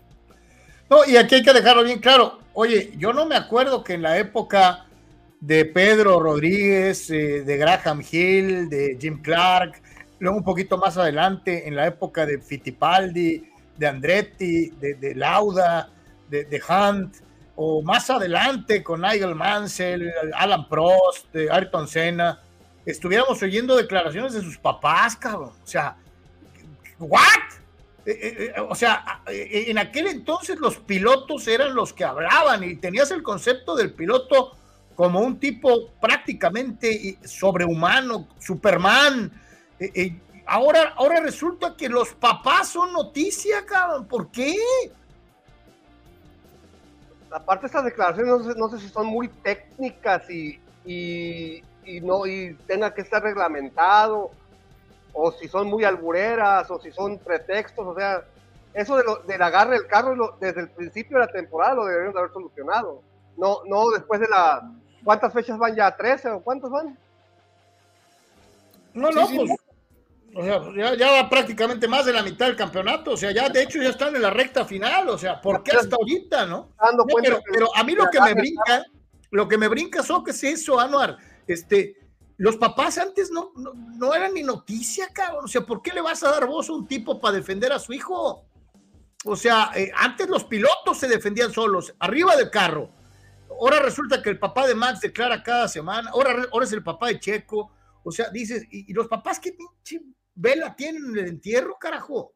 O sea, es otro deporte, es otra perspectiva. eh, eh, eh, es increíble. Y pues reiteramos ahí, muchachos, pues esto es lo deplorable de esta situación. Ya campeón constructor, Mercedes tiene ahí la ventaja sobre Ferrari. De esto no se trata la Fórmula 1, de ver quién termina segundo o tercero. Y obviamente, eh, por ejemplo, eh, Hamilton está tercero ya sobre Alonso y los Ferraris ahí. O sea, e-, ese no puede ser el atractivo del máximo serial de, automovilismo en el mundo. Eh, pero en fin, no se ve ni cómo. Probablemente ni siquiera para la próxima temporada. Hamilton habló hace unos días diciendo de que eh, pues iban a hacer lo imposible por tratar de que en el receso eh, ver si pudieran acercarse algo a Red Bull. Imagínate nada más lo que está diciendo el propio piloto, Carlos, de una de las escuderías más fuertes, ¿no? O sea, no, no se ve como que esto va a cambiar la próxima campaña, ¿no? La pregunta de Dani Pérez Vega, Checo se ve igual o peor que los Broncos y Colorado. Una pesadilla de carrera, dice Dani Pérez Vega. Sí, tanto pone que en el primer contacto hubo algún detalle ahí, pero luego después con Magnus sí se sintió que estaba completamente fuera de control Pérez mentalmente. Eh, eh, entonces, en fin, eh, en fin, en fin, en fin. Este. Me, me acusa el fulano, el mayor detractor eh, eh, eh, de que me muero de hambre detective. Entonces, que tengo dos opciones, o es Luciano o es Gerardo Atlista López, es uno de los dos, fulano. desenmascárate, o te tendré que mandar a Fred, Vilma, Scooby, Chaggy, para que te quiten la máscara. Pero bueno. Este dice Dani Pérez Vega: Yo me sentía más cerca que la muralla en mi labor de detective pues fulano, suelta el nombre, este, es el momento de tratar de encuerarlo en la plaza pública. Que, haciendo una pausa en lo del inspector Gadget, Carlos, eh, porque de veras que hay cosas que pasan que sabemos que no, no son porque sí. Eh, en un eh, breve tuit futbolero, Carlos, el periodista Medrano Félix pone que Miquel Arreola ha estado, porque venía a reunión con los dueños, Miquel Arreola les ha dado una explicación, esto es un tuit, a los dueños de todos los números de la League's Cup el pelotari le sabe este tema de los números. La League's Cup pagó más en premios que el US Open y que el Master de agosto, de Augusta, Georgia. El primer comentario le tunden al periodista Medrano, al que el jabón se le va no sé por dónde, diciéndole, ¿y a ti cuánto te pagaron en premios para callarte lo de Querétaro, David? Eh, es lo malo de esta situación, que no hay tantas cuestiones, tantos intereses, lo entendemos, Carlos, que este tuit de Medrano no es casualidad, eh, el por qué pone este tuit, este, y es verdaderamente deplorable, ¿no? O sea, este, y más premios que el US Open y que el Master de Agosta, o sea, eso que tiene que ver con lo, parar el torneo, el pobre nivel que se dio, la, la encuerada que nos metieron, la cuestión del arbitraje, o sea, shit, esto es terrible, terrible, terrible. Eh, Abraham Mesa, el papá de Alonso Ball, fue el que impuso esa moda de los papis alcahuetes, ¿o no, Carlos? Pues fue uno de los que se lleva el, Oscar a, a, los papás este, entrometidos, metiches, Who cares de los papás? Eh, eh, la, única forma en que le cerraron la boca, Carlos, eh, fue cuando ya finalmente apareció en un show con el mentado Stephen A. Smith, donde dijo que le podía ganar a Michael Jordan uno contra uno, ¿no? Básicamente fue el fin. ahí fue cuando se dieron cuenta que estaba chalado el hombre, ¿no? Estaba loco completamente, ¿no? Estaba loco. Silvano Camarena dice, buenas tardes. Dice, como cuando confrontan al papá de Raúl Jiménez, como cuando confrontaron al papá de Raúl Jiménez previo al Mundial de Qatar por un reportero de Fox Sports, ¿no? Este, que también el don, don, don, Jiménez también se fue, se fue de la lengua, este, eh, eh, sí, defendiendo al hijo, ¿no? Que, que no, pues es que ya quisieran estar en Europa, o sea, al estilo Neri Castillo, sí me acuerdo de esa. Y dice, qué feo golearon a Santos en su casa, prueba que el del torneo patito y equipo de segunda clase que tenemos, dice Chuy Pemar. Para allá vamos, Chuy, para allá vamos ahorita eh, eh, dentro de lo que es esta situación del análisis. Entonces ya le dimos la vuelta completita a la NFL, algo de Fórmula 1, algo más. Vamos a ir a el eh, fútbol, no, vamos al atletismo. El otro día decía, ¿no? De que Kipchoge y que no sé qué más. Este, pues hubo actividad en el atletismo internacional con una de esas eh, pruebas extraordinarias que, eh, consideradas dentro de los top 10 de los maratones internacionales, como es el caso de Berlín, carnal. Sí, porque salió el otro día la conversación, ¿no? Nos decían algunos de nuestros amigos que venía este, que era una de las carreras más importantes y que había mucha expectativa eh, con el tema de si se podría establecer, pues otra marca, Carlos, en el tema de la de la eh, rama varonil, pero a, final de cuentas se resultó que la historia no fue con los varones, ¿no? No fue, eh, sino fue con el tema de las, de las damas, ¿no? En este sentido, con Tix Acefa, que rompió por más de dos minutos el récord mundial al ganar este maratón de Berlín, este, con un registro, eh, ella ganó hace un año con dos horas, once minutos y 53 y terminó el, el registro o sea, eh, puso dos horas y once minutos. El registro previo era de 2.14. O sea, de 2.14 a 2.11, muchachos, en las damas. Eh, y en el tema varonil, pues Elliot Kipchoge ganó otra vez por quinta ocasión, pero no pudo él bajar su marca, que ya del tema de soñar que iba a bajar de los dos minutos, una cosa así. Eh, pero bueno, pues ahí está. En este caso sí hubo este, una marca dramática, pero no fue en varones sino fue en las damas de 2.11.53. Eh, puso 2.11.53 y el registro anterior era 2.14.04, ¿no? No, y es bueno enterarnos eh, eh, probablemente de nombres con los que no estábamos muy familiarizados. y ahí está el nombre, entonces, Tix Acefa es la nueva plusmarquista en la rama femenil. Kipchoge gana, pero pues se queda eh, eh, lejos de lo que ya aquí habíamos venido platicando. No, no, ya al grado de que dijo, este, dio a entender como que era una buena preparación rumbo a la Olimpiada. Entonces, pues ahí está, ¿no? Deseo que no se nos vaya el nombre, Tix Acefa. Este, eh, pregunta Mastradamus, en ese maratón no hubo ningún mexicano que hiciera trampa, ya vi que siempre sale algo en los maratones. Eh, la maldición de madrazo. No, no, nada que, nada que reportarme a lo que entiendo.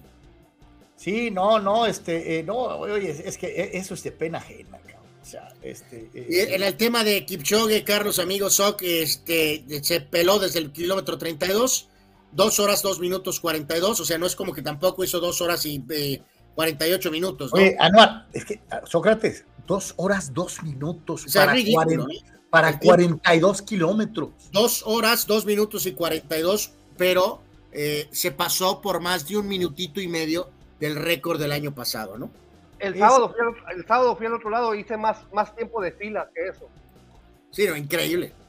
Total, total y absolutamente de una u otra manera. Así que vamos a hacer una brevísima pausa y regresamos porque vamos al fútbol internacional, vamos al boxeo, vamos a muchos otros temas. Todavía está la Liga MX por delante Así que eh, quédese con nosotros y acompáñenos. Ese por tres.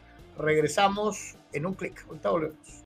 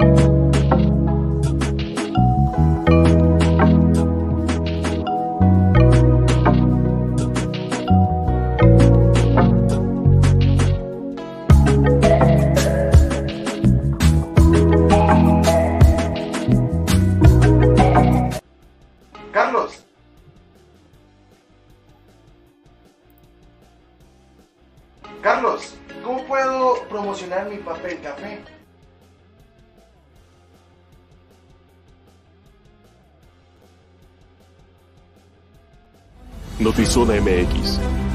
Conoce la información de primera mano. Periodistas con años de trayectoria y credibilidad. Alta calidad de... Notizona MX. Conoce la información de primera mano. Periodistas con años de trayectoria y credibilidad. alta calidad de producción, entrevistas exclusivas, transmisiones en vivo con gráficos integrados, multiplataforma digital. Notizona MX, la conversación es contigo.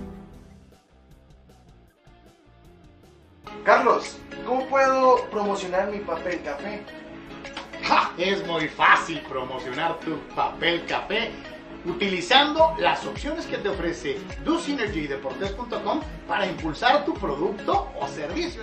Puedes tener una sección fotográfica o de video, puedes tener un landing page o publicidad absolutamente efectiva en Google Ads y en Facebook Ads. Todo desde 299 dólares. DoSynergy te dan la mejor opción para impulsar tu producto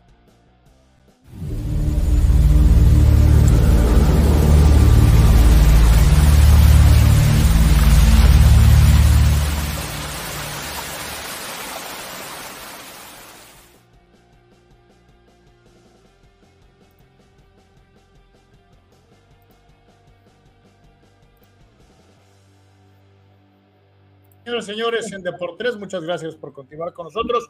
Y vamos a lo que eh, corresponde al mundo del boxeo, en donde obviamente entramos en la semana de esta batalla entre dos campeones indiscutidos dentro de sus respectivas divisiones, que ha generado cualquier cantidad de controversia y polémica, como todo lo que rodea de una u otra forma a la figura de Saúl El Canelo Álvarez.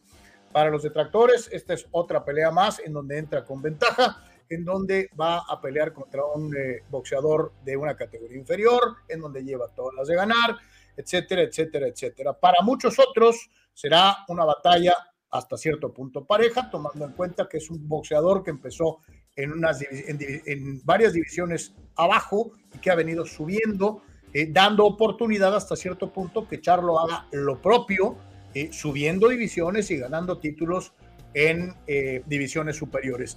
Todo depende de qué lado lo quieras ver, eh, si eres pro Canelo, si eres anti Canelo, y eh, nos da muchísimo gusto poner sobre la mesa, Anuar, eh, a Sócrates, esta discusión con alguien que también se dedica al análisis en el mundo del boxeo, mi querido Sócrates.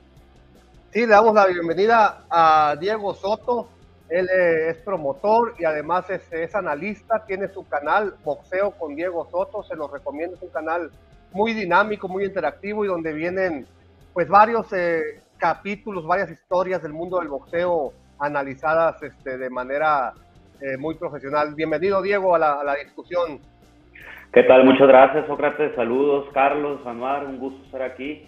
Y pues sí, este, como dicen, se viene la pelea más polémica del año, así que listos para, para hablar sobre este tema.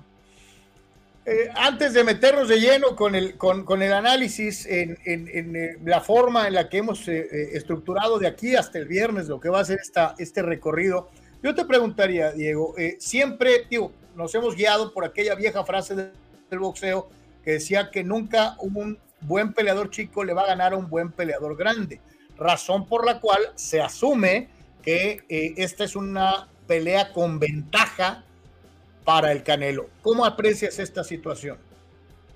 Sí, la verdad, pues eso es lo más común. Esa frase para mí es muy cierta, eh, pero pues esto es boxeo. En el boxeo pues también hay estrategias y yo creo que una buena estrategia también puede vencer a veces esa, pues no diferencia de peso porque pues van a andar ahí parejos, eh, se podría decir pero quizás con una buena estrategia el estadounidense pues podría contrarrestar ¿no? su, desventaja en este caso que, que, sería el peso.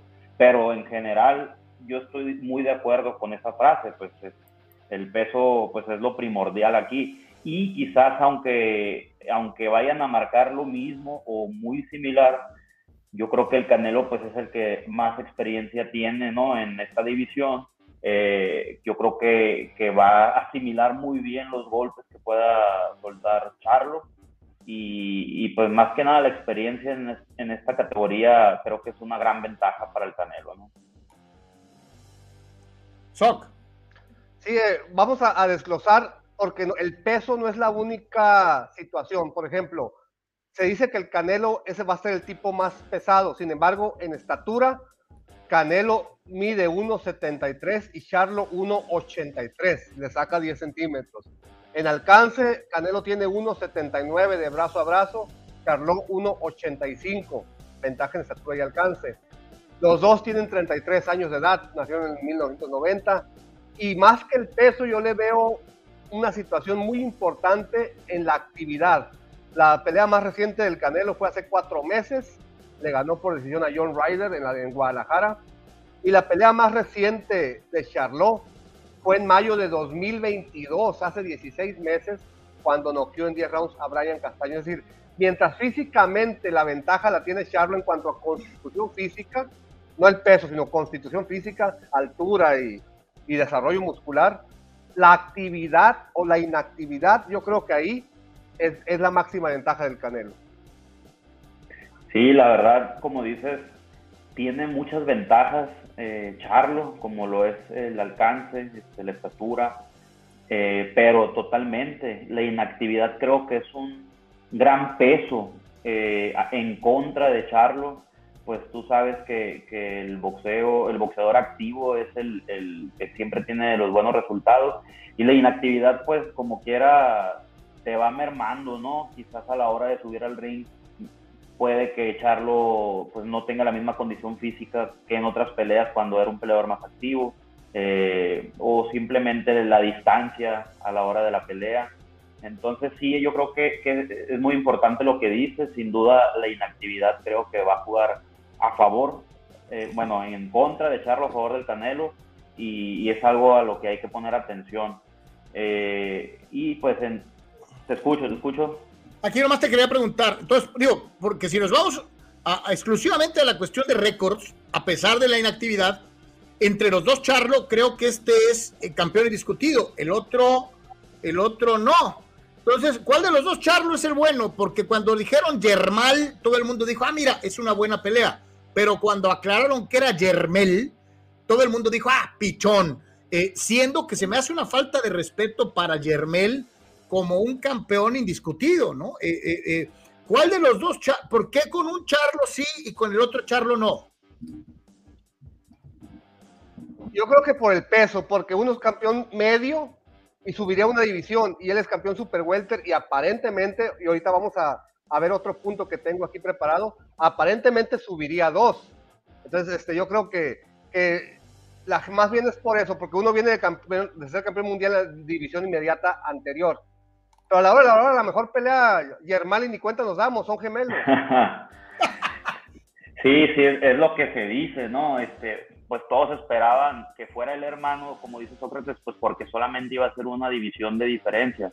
En cambio, pues cuando se anunció a, a pues la gente empezó a cuestionar, oye, pero pues ¿cómo va a subir dos categorías para subir, para pelear contra el Canelo? Entonces ahí es donde comenzaron las críticas hacia el Canelo, ¿no? Que siempre busca sacar más ventaja, etcétera, etcétera. Pero, pues, eh, Charlo, al final de cuentas, es campeón indiscutido y, y pues por algo lo es, en una división, eh, en dos divisiones eh, más abajo que en la del Canelo, ¿no?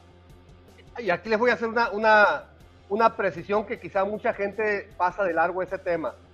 Cuando Charlo no está entrenando, cuando no tiene una fecha programada, cuando cuando no está, haciendo, no está en el régimen de dieta y, y, no está entrenando para una pelea, él pesa 182 libras, es su peso natural, 182, es decir, no va a subir dos divisiones, va a dejar de bajarlas, es muy diferente. O, es, o sea, es, decir, no va a sacrificar nada en, una, en un peso que es el suyo natural, o sea, boxea en una división inferior a su peso natural, ¿no? Llega, llega al pesaje super welter muy sacrificado, pero con, con una eh, con, un protocolo muy especial para, para Charlotte, incluso su recuperación incluye eh, oxigenación y ocurre varias cosas, varias cosas que los boxeadores no hacen para recuperarse cuando pelean super welter. En esta ocasión, de 182, cuando empieza a entrenar sin hacer dieta, digo, ya empezó a entrenar hace, hace meses, ¿no? Pero conforme vas entrenando, tu, tu, cuerpo de manera natural se va ajustando a un peso. Y cuando llegues a ese peso, cuando llegues a 168, ahí lo van a establecer. Y tiene la ventaja de que puede trabajar otras cosas que para otras peleas no trabajó por, por preocuparse por dar el peso. Exacto. Hoy no sabía yo ese dato, Sócrates. O sea, Charlo prácticamente sube casi 30 libras o más cuando, cuando no tiene pelea programada. Mira, y ahí está otro dato. a ver. Cuando la ceremonia de peso de, de, un día antes de la pelea, él da 164 libras. En la noche de la ceremonia de peso, en la noche de un día anterior, da 166, ya recuperó 12. Y en la noche de la pelea da 175. Por eso se ve tan superior a sus rivales. Él da 175 peleando, peleando en Super Welter, da 175 libras. o sea, Sócrates prácticamente va a pelear en su verdadero peso. Exactamente. Va a rebotar igual que el Canelo, por decirte algo. El Canelo es un peleador que está en supermedio, pero que no rebota mucho porque es su peso natural. Entonces, a la hora de que vayan a pelear los dos, van a ser dos hombres del, misma, del mismo peso prácticamente, pero con ventaja física de, de, echarlo por, por el tamaño. De hecho, por ahí te mandé, creo que dos fotos, no sé si las pudieron comparar. Ahorita, ahorita, ahorita las ponemos. Eh, te preguntan, mi querido, mi querido Diego, dice Eduardo desde San Diego, eh, pregunta para su invitado, ¿cuánto parque le queda a Canelo para seguir siendo la mayor atracción del boxeo? Si no hubiera tantas divisiones, ahora en el peso, ¿veríamos mejores peleas como antes? Eduardo, desde San Diego. Y gracias por la pregunta. Esto estaba, era parte de, unos análisis. ¿Me escuchan? Más adelante. Pero, pero, le vamos a decir, yo creo que le quedan dos años. Hasta ahí, hasta el, hasta el 25, no más. Eh, sí, Diego, sí te escuchamos. Te pregunta Eduardo, ¿cuánto parque le queda al Canelo para seguir siendo la mayor atracción del boxeo? Creo que se congeló. A ver. Si nos estás escuchando, Diego, te congelaste, puedes volver a entrar. Ahí, está. me escuchan? Ahí estamos. Ok, aquí estamos de vuelta. Me quedé en que me hicieron una pregunta, aquí la puedo leer.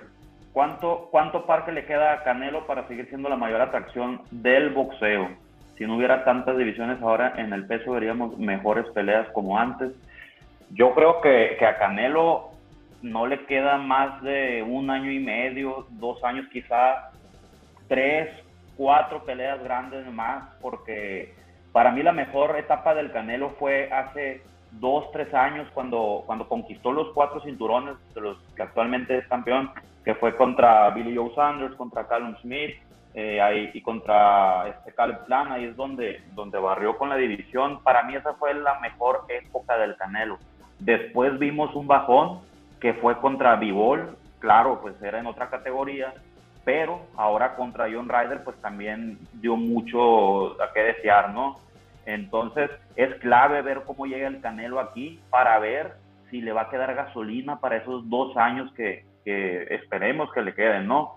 Porque en sus últimas dos presentaciones, eh, bueno, perdón, contra, contra Golovkin, pues sí, sí lució bien contra un Golovkin que ya estaba de salida, pero contra Ryder, pues la verdad esperábamos más del Canelo. Vamos a ver cómo se ve en esta pelea y veremos si, si puede llegar a, hacer unas cuantas peleas más eh, pues de, esta, de este nivel, ¿no? Yo creo, a como lo he visto en sus últimas peleas, que un año y medio, dos, este, máximo para que el Canelo, pues podamos ver de sus mejores versiones todavía.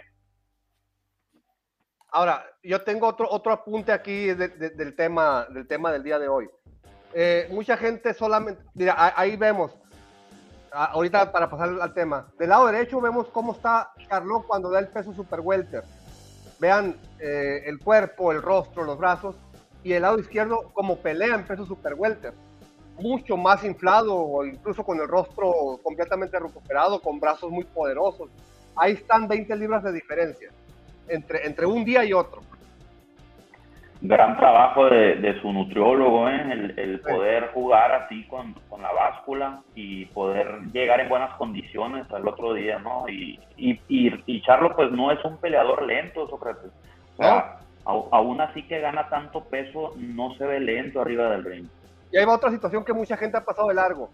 Eh, mucha gente habla de las dos divisiones y que entre 154 libras, que es campeón mundial absoluto Charlo, y la 168, que es campeón absoluto Canelo, hay 14 libras de diferencia. pero no tienes que subir esas 14 libras de diferencia. Charlot tranquilamente puede, si el Canelo marca 168, que es el tope, Charlot puede marcar 164. Regala de esas 4 libras para que no pierdas tu velocidad y tu agilidad.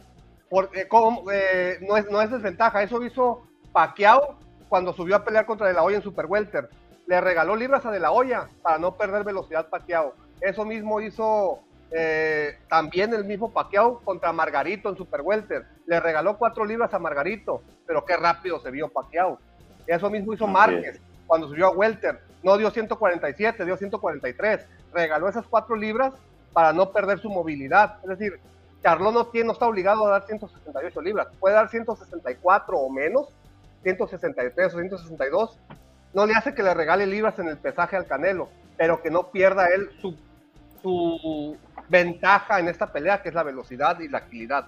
Benjamín, eh, promotor malayo Big Brother Mora, dice, ya estamos sacándole el paraguas a la diva Álvarez. Eh, eh, yo les pregunto si, digo, yo, a mí me quedó claro, no sé si a ti también, Diego, o a ti, Anuar, que la explicación en cuanto a la constitución física de Charlo nos ubica una pelea mucho más pareja que antes de saber este dato. Sin embargo, los detractores siguen viendo como si Canelo fuera un gigante al lado de un peleador de peso pluma al que van a subir a, supermedio. O sea, parece que no les cayó el 20 de que es una pelea en muy parecidas condiciones. Eh, eh, ¿A qué se debe este fenómeno, Diego? ¿Por qué el Canelo no le cae bien a la gente? Yo creo que, que ese es un, caso muy extraño, ¿no? Que, que, ha pasado en el boxeo, en, general en el boxeo, pues cuando hay un ídolo en un país, pues siempre está detrás el país apoyando.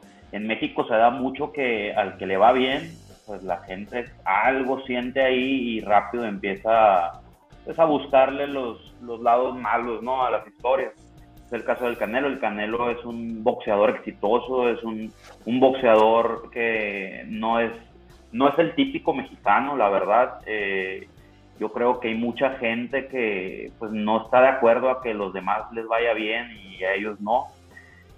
Siento que, que, el Canelo provoca eso, ¿no? En general al país. Digo, claro que también tiene a la gente que lo apoya, pero desde que el Canelo empezaba su carrera, pues eh, ya viene con todo eso y entre más grande fue haciéndose el Canelo eh, por las victorias que ha tenido arriba del ring o la exposición a nivel mundial, siendo que en otros países pues lo valoran y lo han valorado como una superestrella del boxeo y respetado lo que ha sido arriba del ring aquí en México, pues los mismos medios en ocasiones pues son los principales detractores, ¿no? Yo creo que el Canelo en sí no es no es el, típico mexicano, no es un peleador tampoco que ha visitado la lona, al que hemos visto lastimado, que se levante, que gane, que resuelva sus peleas, simplemente tiene otro estilo.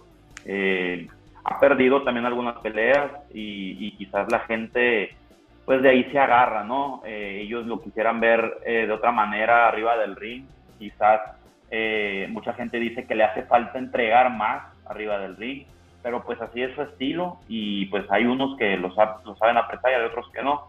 Pero sí, la verdad, eh, el Canelo pues ha recibido, como se dice, mucho hate a lo largo de su carrera. Eh, yo creo que pues es algo, es algo de lamentar, ¿no? Porque es un gran ídolo, es un gran boxeador que muchos países quisieran tener el Canelo Álvarez. Eh, mi querido, mi querido eh, eh, Diego, te preguntamos para finalizar y te agradecemos mucho que nos hayas regalado un ratito de tu tiempo y tu participación. ¿Quién va a ganar y por qué? Primero que nada, gracias por la invitación. cuando quieran, aquí voy a estar presente. mi predicción para este sábado, Canelo por decisión.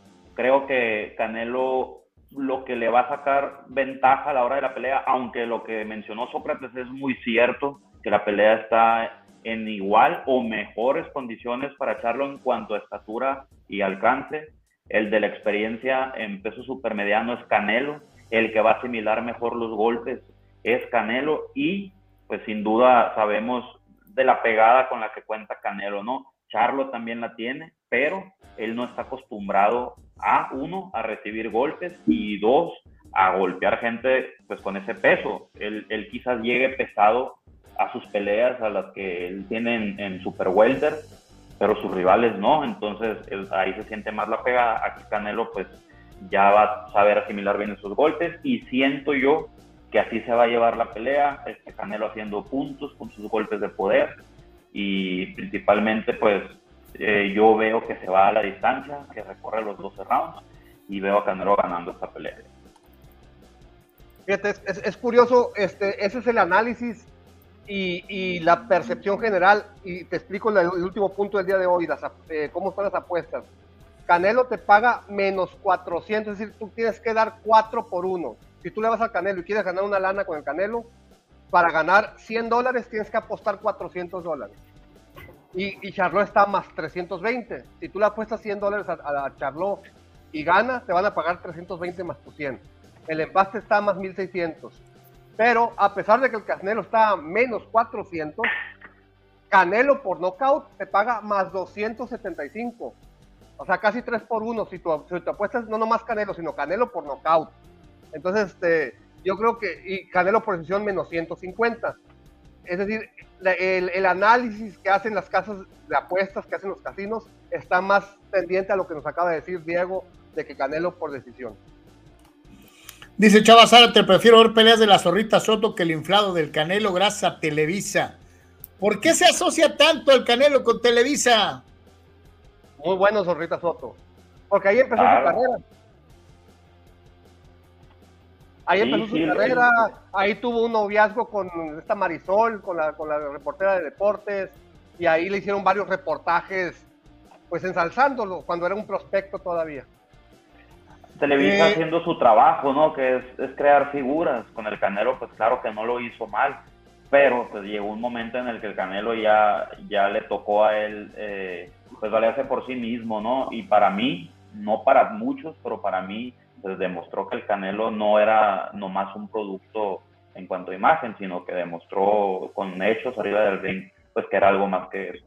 Y ahí para, para los haters les tengo un tip. Charló por nocaut paga más 1100. Paga 11 veces tu apuesta. Charlot por knockout. Y Charlot por decisión te paga más 500. 5 veces tu apuesta. Entonces, para los haters, métanle, métanle al Charlot. Dice, dice Benjamín, si el estilo de Canelo es sacar la vuelta a los mejores del momento poniendo pretextos o agarrando a, a, a boxeadores ya grandes y nos da varios ejemplos. Dice eh, Triple G, eh, Mosley, puro anciano. De eso ha hecho su carrera la diva Álvarez. O sea, este hombre yo creo que duerme, sueña pensando en el Canelo. Es este... Canelo es menor de edad de que ellos como por 10 años. O sea, cuando Canelo estaba entrando a, a la carrera, a, a, al boxeo profesional, ellos ya la habían prácticamente hecho la carrera, pero no porque Canelo los quisiera ver viejos, sino porque se llevan diferencia de edad. Es lo mismo que hizo de la olla con Chávez, por ejemplo. No es, que de la olla, no es que de la olla se haya esperado a que Chávez se hiciera viejo, sino que hay diferencia de edad entre ambos. Hay muchas confusiones, ¿no, Diego? Sí, sí, pues sí, eso es lo que causa siempre, ¿no? El efecto Canelo. Siempre, pues es emocionante a la vez el entrar esta semana, pues por esto. La gente voltea a ver a, Canelo y es puro hablar de Canelo bien o mal, pero al final de cuentas, pues a mí me gusta, yo disfruto y, ya cuando llegamos a este tipo de peleas tan grandes, pues esto es lo que causa, ¿no? La gente dando su opinión. Desgraciadamente, pues casi siempre a, hacia el Canelo, por parte de los mismos mexicanos, pues son negativas, pero al final de cuentas, pues él está vendiendo, que, que por algo le va tan bien y, y, es parte de lo que, pues mucha gente se le envidia, ¿no? El, el, aparte de ser un gran boxeador, pues el, el ser un hombre de negocios. Este, al final de cuentas, él cumple el objetivo, que es vender, que a la gente hable de él y que vean su pelea. Y ya para terminar, Diego, y agradeciéndote una vez más, te pregunto, ¿el Canelo le está dando la vuelta a David Benavides o es real esta situación de que Benavides no le ha ganado a nadie y tendría que ganarse su lugar para la pelea contra Álvarez? Yo siento que si después de esta pelea si gana Canelo esta pelea y no se hace la pelea con Benavides, podría decir yo, porque hasta ahorita para mí no le hace por la vuelta, pero yo creo que sí, ya podría darse por ahí, porque pues al Canelo se le está yendo el tiempo también. ahorita se podría decir que sigue en su mejor momento, aunque viene de, la derrota con Bivol y de no una tan buena presentación contra Ryder.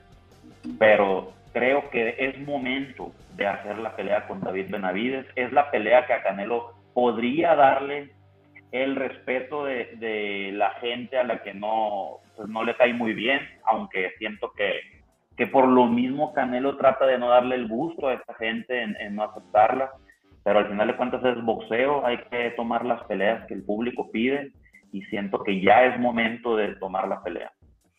Diego, muchísimas gracias. ¿Dónde te podemos ver en, redes sociales, Diego? ¿Dónde y qué podemos ver en, tus canales? Muchas gracias a ustedes, a Deportes, aquí por la invitación. Gran programa deportivo y los invito a todos a seguirme a mis redes sociales, Boxeo con Diego Soto. Ahí pueden encontrar pues, historias de, diferentes peleas a lo largo de los años en el mundo del boxeo, en donde Sócrates aquí es colaborador de nosotros. Y pues los invito a, a seguir nuestra página en todas nuestras redes sociales ahorita pues que, está el boxeo muy vivo gracias a, este tipo de peleas, pues es donde nosotros nos, nos enfocamos ¿no? en siempre brindarles el mejor análisis. Gracias Diego, ahí nos recomiendas con, tus seguidores. Claro que sí, ahí los vamos a estar mencionando. Ahí estamos, muchísimas gracias Diego, Dios te bendiga. Gracias. Igualmente, gracias. hasta luego, saludos. Ahí está, señores, señores, eh, Diego Soto, el análisis de este primer día rumbo a la Canelo Charlo y hay muchísimas. nada más para recordarles a la gente, mañana el análisis previo va a ser diario, mañana toca el tema de ofensivas, qué hay en la ofensiva de Canelo y qué hay en la ofensiva de Charlo. Eh, dice Chava Zárate, el Canelo debe ganar, maltratar y gustar desde el primer round. Pues ni que peleara solo, Chava este, eh, mucho sospechosismo en las peleas del inflanelo, por eso no lo queremos. Y si se ve en sus peleas es solo para verlo caer y no, no perdernos esa caída.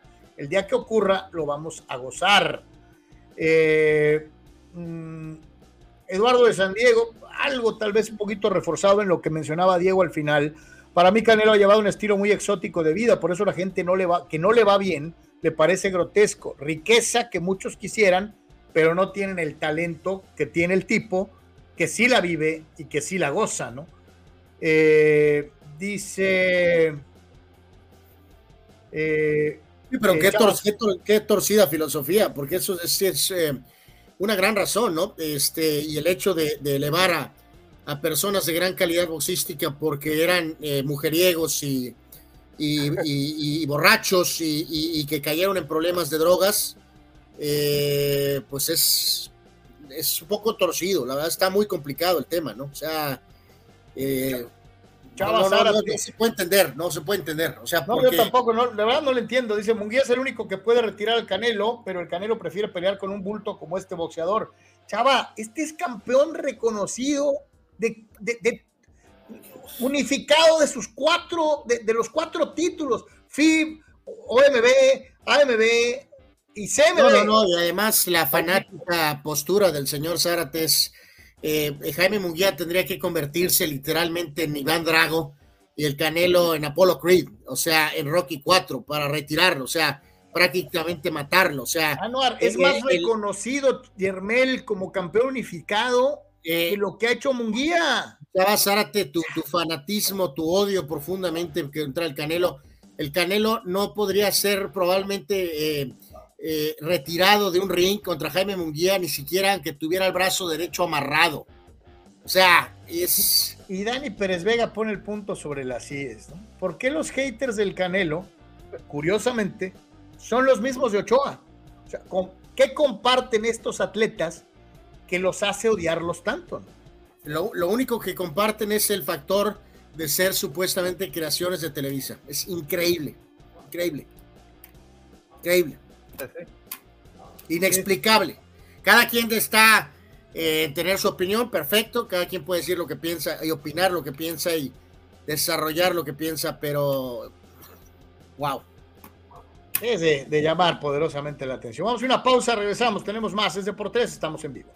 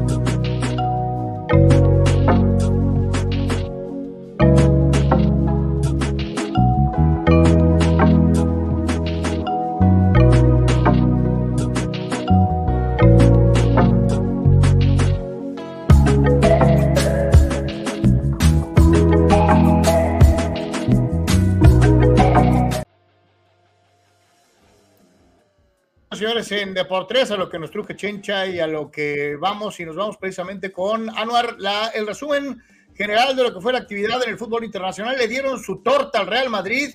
Eh, eh, obviamente muchos culés son felices como unos verdaderos pollos salvajes, pero también es un baño de realidad para un Madrid cortito, cortito, cortito. Carlos, Carlos, permíteme 10 segundos. Antes, de, antes de pasar al fútbol, no para que no se quede en el tintero, de las previas que vimos el viernes, el chino Shilei Shang noqueó en el tercer round a Joe Joyce, uno de los uno de los que va a ser este, nominados para knockouts del año. No, espérame, es cierto. Además, el chino en Inglaterra les gritó que le echen a Fury. Sí, sí fue una derecha tremenda que agarró cruzado y cayó Joyce, aunque se levantó el referee atinadamente detuvo la pelea. Campeón mundial OMB interino, tiene 40 años de edad, fue a tres Juegos Olímpicos, y pues si no se hace con Fury, ahí está Usyk para, para hacer una gran pelea de pesos completos en China. Y el otro resultado, a José Sean Cepeda le ganaron por decisión unánime en 12 rounds. Dos jueces dieron la pelea 120 a 108. Ningún round ganó el Sean Cepeda. Para otro juez ganó un round 119 a 109. Ya al Sean Cepeda se le pasó el barco de, de llegar al top, de llegar a ser un boxeador élite. Ya tiene 34 años de edad le pusieron a este invicto joven Richardson Hitchens para, para calarlo, para ver en qué nivel andaba uno y otro, uno como prospecto y otro como veterano. Pues el prospecto le ganó los 12 rounds y ya el John Cepeda, yo creo que, que las grandes ligas tiene que decirle adiós. Ni, ni para dónde, ni para dónde. aprovechando rápidamente decir, nos vemos el próximo sábado para ver la, la eh, Charlo contra eh, eh, Canelo. sé parte de las promociones de algo tranqui allá en eh, eh, Plaza Las Alondras, locales 19 y 20, donde habrá eh, varios regalos, promoción de boletos, promoción de, de botellas de whisky etiqueta negra, todo el 30 de septiembre, allá en Algo Tranqui. Nos vemos el próximo, el próximo fin de semana. pueden hablar para reservar, es mejor, ¿eh? Totalmente. ¿Y de este, esa pelea con Fury, qué porcentaje le das de que se lleve a cabo, Soc? De que se lleve a cabo 50% porque Fury ya está en un plan de dónde es el mejor negocio que puedo hacer. Si es contra un UFC, contra un UFC, pues ahorita está en plan dónde puedo hacer negocio. Si le dicen, puedes hacer negocio en China, vámonos para allá. Pelear con Jake Paul, ¿no? Santo Dios. Decíamos entonces, eh, derby madrileño, totalmente Palcholo y sus amigos, ¿no? Sí, rápido, Carlos, el panorama del ámbito internacional, tanto con los equipos eh, más importantes y los mexicanos. Eh, un baño al Madrid ayer, eh, un desastre en la banca con los cambios y como bien lo dices, el equipo está muy corto, ha sido muy golpeado por el hecho de no tener movimientos por la cuestión de Mbappé las últimas temporadas. Eh, apostó otra vez por Cross, por, por Cross y Modric, aunque Cross marcó eh, muy complicado para el Madrid realmente en el contexto de pelear este, tanto por la liga como por supuesto por la Champions. Ganó el Atlético 3 a 1, dos de Morata, ex del Madrid y otro de Antoine Griezmann. El Barca juega bien, eh, un partido donde tuvo un regreso y seguirá creo que todavía jugando un poco mejor. 3 a 2 al Celta, dos de Lewandowski y otro de Joao Cancelo. Eh, el Barca es líder con 16 puntos, el Girona también tiene 16 puntos y el Madrid tiene 15 pero han sido todos resultados bastante justos. En la Premier, el City al frente, eh, no hay novedad ahí, 2-0 al Nottingham, goles de Foden y de Haaland. Buen partido entre el Tottenham y el Arsenal, empate a dos goles. El coreano Hyun Min Son metió los dos goles del Tottenham. El marcador de béisbol, muchachos, el eh, Sheffield United 0, el Newcastle 8. Santo Dios, ¿qué jugaron amarrados o qué? Eh, fue brutal, ¿no? Eh, una exhibición y curioso en este tema de la goleada del eh, Newcastle, muchachos, amigos, todos fueron anotadores diferentes. No hubo nadie que anotara dos o tres. Fueron ocho anotadores diferentes para Newcastle. por su parte, el United apenas le ganó al Burnley 1 a 0. El Chelsea es un desastre de proporciones épicas, una inversión la más alta de todos los equipos en la Premier. Otra derrota. Cayeron en casa ante el Aston Villa 1 a 0. El City sigue el líder con 18 y el Liverpool tiene 16. En la Serie A, el Inter le ganó al Empoli 1 a 0 con gol de Di Marco. El Milán le ganó al Elas Verona 1 a 0 con gol de Leao. El portugués, la Juventus da lástima, cayó ante el Sassuolo 4 a 2. 12. En la liga, el Bayern Leverkusen con líderes con otro marcador ya lo. El Bayern 0 metió tres goles para el Bayern. Y el PSG, señores, eh, perdió a el innombrable Kylian Mbappé por lesión y sin embargo el Marsella eh, de todas maneras recibió una madriza del PSG, eh, cuatro goles a cero en este partido con Carlos Ramos, el portugués, que entró por Mbappé, metió par de pepinos. A pesar de esto, el Brest es el líder de la Ligue 1 con 13 y el PSG está tercero con 11, pero sin Mbappé, de todas maneras, el PSG goleó al Olympique. Así que ahí está un poquito el programa en breve del ámbito internacional. Oye, es increíble lo de lo de lo de lo de Mbappé, este, híjole, seguir dando ahí de qué hablar eh, en un equipo en el que pareciera que inclusive pues eh, eh, puede ganar sin él a nivel liga francesa, ¿no? qué lástima que no se haya decidido a dar el paso. Lo del, lo del, Chelsea es dramático también. Sí, no, lo del Chelsea es de no manches, el dueño este americano que compró el equipo y ha gastado miles de miles de millones de dólares este, no, no, no, no me imagino qué pasa por, su cabeza. Es, la nómina de, de, Cholos, más San Luis, más Juárez, más Mazatlán, más Izuma. No, más, yo creo que todos son. Poníamos un gráfico que el Machín solo eh, cuesta más que 6, 7 equipos, imagínate, de la Liga MX. Híjole. Es increíble, ¿no? Es increíble. Y ahora que hablabas del Machín de Tlanepantla, el resto de los mexicanos, hoy el Chaquito, es, con todo y partido incompleto, sigue haciendo sufrir al Tata Bultino porque sigue metiendo goles, muy, muchos goles en pocos minutos. Bueno, ya juega más minutos porque ya es titular indiscutible. Espectacular lo de Jiménez Carlos. Eventualmente el Feyenoord se va a llevar un buen billete. Va a ser un mega negocio para el Feyenoord. El partido, como lo dices tú, lo ganaba el Feyenoord del Chaco Jiménez Jr. 3-0.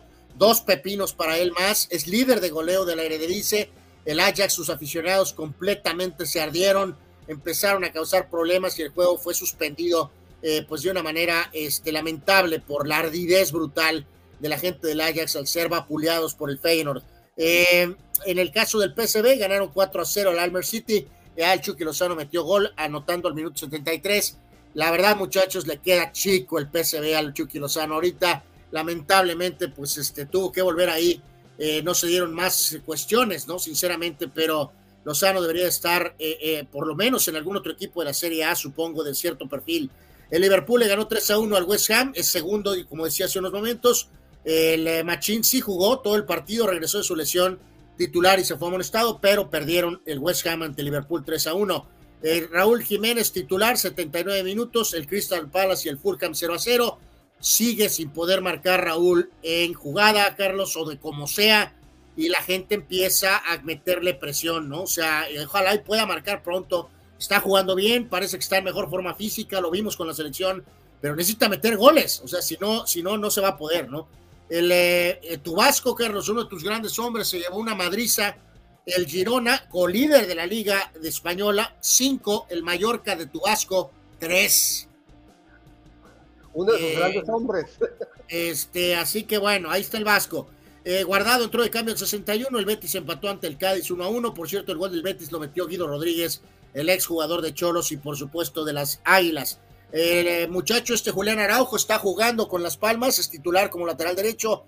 Las Palmas le ganó al Granada 1 a 0. Araujo jugó todo el encuentro y estuvo amonestado. César Montes también titular con el Almería, empate a 2 ante el Valencia, también recibió tarjeta amarilla. Ya habíamos mencionado desde el viernes, para desgracia de los Canelo Haters, y Ochoa Haters, eh, Memo Ochoa empate a uno con el Salernitana ante nuestro gran equipo, el Frosinone. Y el Leche derrotó 1 a 0 al Génova. Johan Vázquez entró de cambio al minuto 45. También el Génova sigue siendo un problema. Gerardo Arteaga entró, eh, inició el partido y salió en medio tiempo. El Genk de Bélgica empató ante el Sint a tres goles. En la MLS, Filadelfia y el AFC 0 a 0. Carlos Vela entró de cambio al 71, no marcó. Duelo de mexicanos, el HH contra Puligol, no hubo Puligol, el Sporting le ganó al Dinamo en este compromiso, el HH 76 minutos y salió de relevo, obviamente. Eh, así que ahí está el panorama, muchachos, más o menos de lo que es el ámbito de los mexicanos. Déjenme ver si ahí está, ahí está, ahí está Gerardo Gerardo Aquista López te pregunta concretamente, Anuar. ¿Cómo le fue a la coladera Facebook Future White Eyes? Para tu desgracia, desde el viernes lo habíamos informado, no perdió. Eh, así que, y complemento, muchachos, el juego que terminó hace un ratito en la Superliga de Grecia, otra vez el eh, duelo importante para la AEK. El otro día jugaron contra el Olympiacos y fue empate. Hoy le ganaron de visitante al Panathinaikos 2 a 1. Y el gol del triunfo, señores, y también con gusto para ti, Carlos, Orbelain. Orbelain metió el gol. Orbelain el gol. Ese correcto, para el 2 a 1 y la victoria del Pastor Almeida y de la AEK Atenas en contra del Arturo, Arturo Carrillo ya encontró la forma de hacernos sufrir. No, ahí, ahí eh, no tengo la mano eh, los resultados del Vaca Topola, pero mañana, Arturo, mañana con todo gusto te doy por lo menos en donde eh, la tabla, con todo gusto, mi querido. Ha caído el sistema ahorita. Sí, está, está, está lento. pregunta Fidel, y esta es muy válida, cabrón. O sea, una pregunta a los anticanelos. Todos los rivales de David Benavides, ídolo de los Canelo Haters, son peleadores top en comparación a los que enfrenta el Canelo, los cuales según ellos son bultos. Eh, yo te contesto antes de que te conteste Sócrates Fidel. Este, eh, Benavides le ha ganado a dos peleadores importantes. Todos los demás son de relleno. Este, pero. Eh, ya lo hemos dicho mil veces, Carlos, en la conversación del Canelo, nadie está diciendo que es el mejor de la historia. Nadie está diciendo que es mejor que Chávez. Estamos reconociendo que dentro de su tiempo, evidentemente es el referente, ¿no? Sin embargo, esto no disminuye los ataques en contra de Canelo, nada más porque fue formado en Televisa. O no formado, fue impulsado por Televisa, ¿no? Increíble, increíble. Eh, tú, Soc Sí, es que Benavides es nombre y es marketing, pero boxísticamente digo, es un buen peleador. Tiene argumentos y tiene talento y tiene pegada, pero pues sí, como yo eh, concuerdo contigo, nada más dos rivales de renombre y top, bueno, no top, elite, que está un poco antes de ser top, nada más dos buenos rivales tiene, y a uno de ellos, que es Calip Plant, este, pues también el Canelo ya le había ganado, ¿eh? o sea, no hizo nada extraordinario. Eh, pues ahí está la respuesta. Como siempre van a decir, ay, sí, estos tres güeyes los aceita el canelo. este, no, ahí están. busquen ustedes propiamente sus datos y créanme, este, Benavides es más cuento que revista. es un buen peleador como es Sócrates, pero no le ha ganado a nadie. Entonces, pues, en fin. ya, ha este tenido problemas con antidopings y con la báscula. Ah, no, pero es Dios, cabrón. O sea, o sea santo Dios, en fin. Este, eh, así, así las cosas. Vámonos con eh, carnal, nada menos y nada más. Oye, qué rápido se ha ido el año. Es 25 de septiembre y hoy es un día especial porque cumple años una de las figuras eh, reiteradamente mencionadas en este espacio, Anuar. Probablemente no por sus grandes virtudes deportivas, sino por otras cosas. Sí, totalmente. De hecho, generalmente el gráfico casi 99 puntos de las veces eh, va eh, de arriba hacia abajo, ¿no? Entre más arriba estás en el gráfico, se supone que tienes eh, más caché, más estatus, Carlos, pero evidentemente, pues deseándole buenos deseos, nos vamos a ir, normalmente vamos por orden, pero de una vez vamos a abrir con el cornudo. Don Scotty Pippen, cumpleaños el día de hoy, mi querido Scotty, pues al menos fuiste primero en la lista de cumpleaños de Deportes. Eso algo, de algo y, eso se debe a que aquí no está Michael Jordan. menos mal que no está Jordan el día de hoy, ¿no? Porque si no terminas este eh, último. Así que el cornudo Scottie Pippen cumpleaños el día de hoy. El de, arriba, de la izquierda es Will Smith, ¿no? Es correcto. No, no, no. Hoy es un día pesado. Es un día pesado, pero doble. Oye, Sócrates, parece ganadería esta madre, güey. O sea, Sí, no, totalmente. Así que, como bien dice Sock, en honor al tema que es eh, los cornudos, este pobre también, eh, meme histórico, el señor Will Smith eh, cumple años el día de hoy también. Él nació en 68. Hay una diferencia de tres años entre Pippen y Will Smith. Pippen nació en 65 y Will Smith nació en 1968. bueno el festejo, ellos dos en una mesa de bar tomando. deberían de, de, irse de par y tomar el whisky que vende el buen Scotty. Santo Dios, felicidades muchachos, al menos aquí los apreciamos. Eh, en el resto de la lista, eh, por orden, señores, el eh, que fue gran parador en corto de los Yankees, Phil Risuto, nació en 17, falleció en 2007.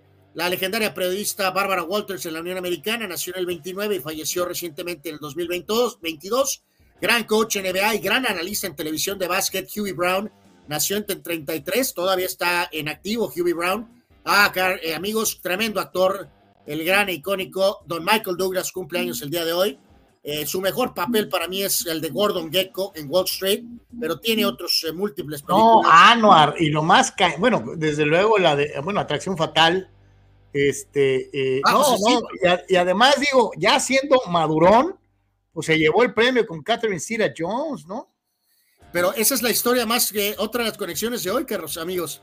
Eh, la diferencia de edad, pues es considerable, ¿no? Pero ahí siguen, ahí siguen juntos. Michael Douglas nació en esta fecha, el 44, y Catherine Zeta, hablando de fiestas, esta es una buena, ¿no?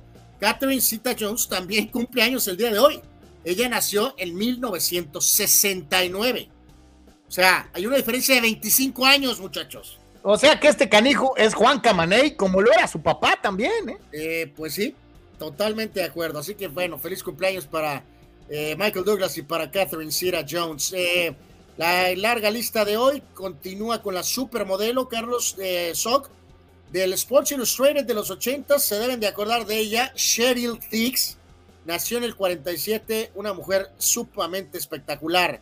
el director Pedro Almodóvar, español, nació en 49. El único e incomparable Luke Skywalker cumple años el día de hoy. El señor Mark Hamill eh, cumple años el día de hoy. Nació en 1951, por cierto, en Oakland, California. Eh, gran anotador con los Lakers y en otros equipos en la NBA. Bob McAdoo nació en 51. Otro legendario actor, el único Superman o el top, el señor Christopher Reeve, nació en esta fecha en 2004 en eh, un descenso en el tema deportivo. Eh, no, carnal, nadie le llega a Chris Reeve como Superman. Nadie, ni Henry Cavill. Cavill lo hizo muy bien, pero obviamente eh, Christopher Reeve es único, auténticamente. Decía el técnico español Juan de Ramos, nació en 54, tremendo goleador de la selección de Alemania y del Bayern. otra vez directivo, por cierto, regresó para ir medio arreglar la, el desastre que había en el Bayern. Karl-Heinz Rummenigge nació en esta fecha en 1955 eh, qué gran líder, qué gran goleador era, este, auténticamente. Esto, Anuar. Hoy fue el día de los cornudos y los rabo verdes. Pues sí, las estrellas se alinearon. Ahora sí que yo, pues, ¿yo qué hago?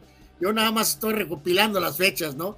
Eh, también muy buen actor, Michael Madsen, nació en 58. Eh, defensa mundialista en México 86, Eduardo Acevedo, también jugó con Tecos en México y fue director técnico, o es director técnico, nació en 59. Buen actor mexicano y además otro en el tema del espectáculo, señores, la bofetada de Eduardo Yáñez, eh, inolvidable. el actor mexicano cumple años hoy, nació en, en el 60 eh, oye, e, ese también se ha convertido en uno de los memes más utilizados en la historia del Internet. O sea, eh, no está bien golpear a nadie, pero la verdad es que como se dio y lo que. No me falta el respeto, cabrón. Y, que lo abofetea. Buen actor, Eduardo Yáñez, eh, tiene una larga, larga carrera, tanto en televisión como en cine. gran delantero de la Unión Soviética en el 86, pero él nacido en Kiev, Ucrania eh, Igor Belanov nació en 60, lo recordamos como uno de esos jugadores importantes de México 86. La gran eh, eh, actriz Heather Locklear nació en 61, la recordamos en la serie de TJ Hooker. en su tiempo, en la época de las Heather, porque había Heather Locklear y había Heather Thomas. Las dos, por cierto, muy parecidas físicamente, unas mujeres hermosas las dos. Sí, en el caso de Locklear llegó a tener ligeramente una mejor carrera. TJ Hooker, Dinastía brevemente y Melrose Place, así que ah, recientemente ha tenido broncas Heather Locklear, pero se le recuerda, mujer también muy, muy, muy guapa. Eh, muchachos, eh, mi querido Sock, el eh, cirujano, Frankie Randall, ah, cumpleaños el día de hoy, el hombre que hizo historia paralizando. no digas, no digas. ¿Por qué pasó la historia Frankie Randall? Rápido los comentarios. a ver, pues sí, a ver si es cierto. ¿Qué, hizo, Frankie Randall por lo que pasó a la historia? A ver, ¿qué él, nació, él nació en 61 y recordar, de hecho ya falleció, falleció en 2020 el cirujano Frankie Randall, ¿no? Eh, a ver qué nos ponen ahí nuestros eh, creativos amigos. Eh, la lista rapidísimo sigue con el, segunda base de Arizona, eh, de aquel equipo campeón del 2001, Tony Womack, nació en 69. David Weathers, pitcher Grandes Ligas, nació en 69, jugó con Yankees. Su hijo es el que vimos recientemente con los padres. El gran safety de los bucaneros, campeones de aquella época de principios de los 2000, John Lynch, nació en 71. Actualmente es el GM de los 49ers, también haciendo una gran labor en esa faceta. Bridget Wilson, actriz y es la esposa de Pete Sampras, todavía, nació en 1973. En 75, muy guapa también, muy guapa. Muy guapa eh, dama. Mark Hasselbach, buenos años con Seattle como coreback, nació en 75. Gran movedor de la NBA con eh, Pistones y con Denver. Chauncey Billups, nació en 76, ahora es coach. Rocco Valdelli, lo recordamos, pelotero en grandes ligas, ahora es manager. Donald Glover, actor y cantante, eh, joven, él, él, por cierto hizo el papel de Lando Calrissian joven en la película esta de Solo. Eh, receptor NFL, Brandon Cooks con los Rams, Patriotas y otros equipos, nació en 93. El actual lateral derecho del Cholo, Axe Atlas, Diego Barbosa, nació en 96 y la primera selección del draft 2029 actualmente con los Pistones, movedor Kate Cunningham nació en 2001. Esa es la lista de hoy, muchachos, pero... están, inmediatamente salieron las respuestas. El primero fue Lalo Castañeda, que nos dijo eh, rápido, rapidito, le, ganó a Chávez, ¿no? Falta una precisión en la respuesta, porque le ganó a Chávez, hubo seis que le ganaron. Eh, eh, y dice, dice, dice Francisco Javier Espinosa, ¿no? Tumbó a JC y le ganó. Falta una pequeña precisión. Eh, Abraham Mesa se, sale, se va por todas las trancas. Se descarrila completamente. a ganarle a Kawachi, santo Dios. Víctor Baños tumbó a JC. Eh, eh, y dice Carlos Tapia, vamos a ver, ¿quién habrá sido el gran burro que tocó la flauta del boxeo? ¿Randall o Buster Douglas? Douglas. Sí, sí, una de las máximas historias, una de las máximas sorpresas de la historia. Sí, sí, este, yo creo que la de Douglas.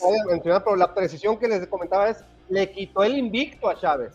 Fue el primer peleador que lo derrotó, obviamente el primero que lo, que lo puso en la lona. no porque lo de Randall no sea increíblemente sorpresivo, no porque ¿qué más se te viene al tope de cabeza de Frankie Randall? Nada. No, no, esa, esa noche nada más. No, espérame, y si mucho, y mucho me apura, y ahí voy a cometer tal vez hasta un acto de blasfemia. En la segunda tampoco le ganó, cabrón.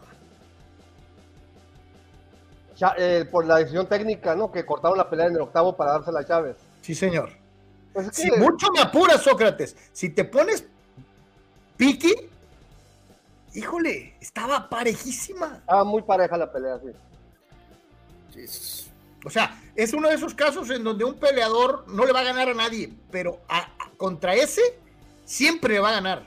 Digo, el único detalle aquí, muchachos, es que sabemos que la vida es de imponderables y de afrontar adversidad y que ese término deportivo de me ganaste bien, pues no hay bronca, ¿no? No, no hay, o sea, lamentablemente hay muchos escenarios donde no estás bien, ¿no? Y en el caso, no es justificación ni tampoco nada, ¿no? Pero eh, Tyson era un desmadre completamente eh, eh, a su alrededor y él cuando se dio ese combate y Chávez también.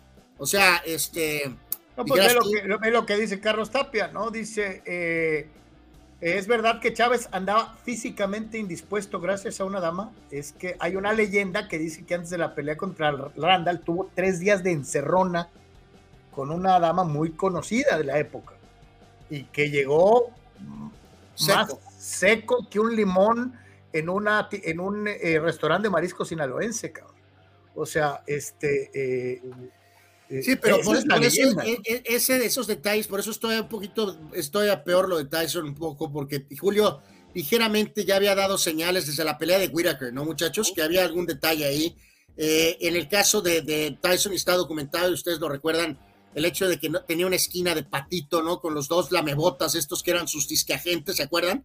No puedes subir a una pelea de, campeonato del mundo con tus disqueagentes, ¿no? De, de, con tus amigos, cabrón, ¿no? O sea, entre muchas otras facetas, o sea, eh, Fue en Tokio, la, de Tyson. La ceremonia de peso la hicieron cinco días antes. Y en esos cinco días antes, Tyson hasta cerró las la parte de arriba de un hotel. O sea, entre el pesaje y la pelea, cerró la parte de arriba de un hotel hizo una fiesta que costó como 350 mil dólares, obviamente los pagó cash y, este, hubo de todo en esa fiesta. Este, ¿por qué no invitó, cabrón? Pero bueno, Charlie. Este, en fin. Y bueno, esos eran los cumpleaños, ¿no? Vámonos con sucesos y decesos eh, dentro de lo que es precisamente un día como hoy, 25 de septiembre. Sí, rapidísimo aquí un par de personajes a destacar en el tema de fallecimientos de este 25 de septiembre. Eh, uno de los grandes jugadores de golf de todos los tiempos, el señor Arnold Palmer. Él falleció en esta eh, fecha de 25 de septiembre, pero del 2016. Ganó siete majors en su carrera y es eh, toda una institución. Falleció a los 87 años de edad. El otro es una lamentable tragedia de este cubano-americano pitcher de los Marlines, José Fernández. ¿Se acuerdan? Falleció en esta fecha en 2016 en un accidente de, un eh, bote, eh, literalmente al estar en estado inconveniente a los 24 años de edad. Tenía, tenía, toda su vida por delante este muchacho y fue una tragedia terrible, ¿no? En 1962, fíjate, en el tema precisamente de box también, eh, destacan por aquí, mi querido Sock, amigos, eh, Sonny Liston ganándole a Floyd Patterson. Eh, pelea disputada en Comiskey Park para obtener el título mundial. El otro día nos acordábamos de aquella película, Carlos, película, de aquella pelea que había tenido 100 mil personas, ¿no? En este caso, este es diferente, pero todo esto de Liston es previo a lo de Ali, ¿no? Sí, a la llegada de Ali, ¿no? Es que Liston era el Tyson de su época. Y aquí se estaba dando un tiro contra eh, uno que ya había sido campeón del mundo. Sonny Liston parecía invencible. Cuando subió a Lee contra él, todo el mundo pensaba que Liston lo iba a pulverizar a Noah. Liston Patterson fue un clásico de esa época. Creo que se enfrentaron dos, dos veces, ¿no? Sí. Correcto. Eh, en esta fecha, en 81, quinto, porque tuvo siete, eh, Nolan Ryan sin hit en contra de los Dodgers. Ganaron los Astros cinco carreras a cero. El hombre sin Cy Young el hombre sin Cy pero con siete sin hits ni carrera. Keke Rosberg, campeón de Fórmula 1 en esta fecha en 1982, el piloto eh, en este caso eh, sueco, y hay que recordar que su hijo Nico también fue campeón del mundo en 2016. En esta fecha, en 86, Mike Scott, el legendario pitcher de los Astros, específicamente ese año, le ganaba a los gigantes 2 a 0 para lograr el boleto a playoff y lo hizo en estilo con sin hit. Intratable Mike Scott ese año en ese staff donde también estaba Nolan Ryan. Lamentablemente los Astros perderían en la serie de campeonato de la Liga Nacional contra los Mets. Acuérdense que en aquella época, muchachos, era dos divisiones, ganador contra ganador, serie de campeonato. Y estos grandes Astros se toparon con los Super Mets del 86. Tremenda serie y adiós, ¿no? Este, tengo muy presente esta etapa de béisbol, sinceramente. En 88. Ah, ¿Les gusta ese uniforme de los Astros, el de rayas horizontales? A, mí, este? me, a mí siempre me ha gustado, ¿eh? a mí nunca me ha gustado, parece uniforme de pintor, cabrón. Sí, ah, pero todo el mundo prácticamente le tira shit. A mí me encanta, la verdad, a mí sí me gusta ese uniforme, este, vamos a decir, eh, fluorescente. Florence Griffith ganaba. La que, yo nunca, soporté fue la corra de los Piratas de Pittsburgh, que era así como que levantada. Y... Ah, no, sí, sí, sí, sí, brutal. No, no, no, terrible, totalmente, ¿no? Juegos Olímpicos de Seúl 88, Florence Griffith ganaba los 100 metros planos en esta fecha, superando a su compatriota Evelyn Ashford. En la gimnasia, ese mismo día, Daniela Silivas ganaba tres medallas de oro en estos Juegos Olímpicos de Seúl. Yo tengo muy presentes estos Juegos, Carlos, yo creo que tú también. Eh, no sé, tú, eh, eh, siempre algunos de estos eventos como que son, dependiendo de edad o situación, son muy, muy como comunes, ¿no? Y en este caso, Seúl para mí es uno de esos que es más, más común hasta cierto punto de alguna manera eh, y obviamente eh, Griffith y Silivas la rompieron siendo de las reinas de esos Juegos Olímpicos y también ese día Carl Lewis ganaba el salto de longitud derrotando a Mike Powell, o sea, ese día pasó de todo literalmente los Juegos Olímpicos. En 90, Oliver McCall, esa también fue una sorpresa gigante. El, toro, el toro atómico, Oliver McCall le ganó a Lennox Lewis, pero fue la siguiente pelea cuando se enfrentaron, cuando se puso a llorar, ¿verdad, So? Sí, cuando lloró. Que perdió las, las tablas y, eh, de plano se puso a llorar, ¿no? Literalmente, ¿no? Se desorientó, no quiso pelear y algo pasó en su cabeza que se puso a llorar arriba del ring cuando dijo que ya no quería pelear. Santo Dios. Bueno, eh, un par de cosas más. 1900, fíjate, esta es curiosa, en de aquella famosa serie de, eh, de televisión en Estados Unidos, ER, eh, de tanto éxito con George Clooney, en esta fecha, 97, se aventaban un, el, episodio, pero en vivo. En vivo. O sea, ese yo, yo tengo muy presente haber visto aquel show y como era un show médico, fue muy como interesante reto, la verdad, en aquel momento. 2000, Vince Carter, muchachos, estas, todos recordamos esta, realizaba la clavada en los Juegos Olímpicos contra Francia. Ahí está la foto, en medio abajo. Literalmente cuando saltó por encima del francés. ¿Cómo olvidar aquella postal, no? Impresionante. No, porque de hecho lo, lo, lo brinca completamente. Sí, sí, sí, espectacular. Eh, un raro Vince Carter con pelo en esos Juegos Olímpicos. Ahí se ve Kevin Garnett que estaba en primera fila para ver esa. Y Chaparrito, no estaba el francés, ¿eh? No, no, no, no, no, fue espectacular, ¿no? 2005 Fernando Alonso era campeón de Fórmula 1 eh, en ese momento. Oye, qué lejos, qué lejos parece eso, ¿eh? Y todavía sigue Alonso, evidentemente compitiendo. Y eh, hace un año era el retiro de Roger Federer dentro de la famosa Labor Cup, donde por cierto ayer, eh, sin realmente nombres, ganó el equipo de McEnroe, el equipo del mundo, le ganó al equipo de Europa que comanda Björn Borg. Eso fue ayer y hace un año era el retiro de Federer en ese evento precisamente. Y empiezan las especulaciones. Yo no dije nada porque no, a, mí, a mí no me consta nada. Fulanos, este, habrá mesa inmediatamente la suelta así a rajatabla. De Talía no vas a andar hablando, fulano. Eh, no, luego, Lalo, oye, luego, luego, Lalo Castañeda, de Salma Hayek no hables. Ay, y así como esas, acá habrá mesa, ¿no? De Talía y de Salma, este, y luego por acá otro fulano, ve, ve lo que es el, el, chisme, cabrón, o sea, este, eh, Chava Zárate, ¿no? Era Maribel Guardia, o sea, o sea, eh, chamacos, no el tema de aquí que sí entra directamente en una de nuestras áreas de operación es que esas leyendas urbanas eh, de una u otra manera han sido ratificadas. Eh, que le fue muy bien al campeón ah, mexicano. Se dice que eran la tigresa y Lin May. Oh, que la eh, No, no, mi querido Gerardo, no, no, no. Estamos hablando de varios de los nombres anteriores. Eh, así que el campeón le fue muy bien. Pues yo también hubiera llegado todo chamarras a la pelea. Digo, ¿no? O sea, imagínate, en ese momento estar con el campeón, ¿no? Check. Y el campeón bien chamarras para, para la pelea. Y el campeón, pues ni modo que dijera que no. Dice, después del primer round, Sócrates le debe haber dicho al, al, manager, no siento las piernas. Voy contra Randall, está fácil. Hijo de la chica, bueno, ya ni para dónde hacerse.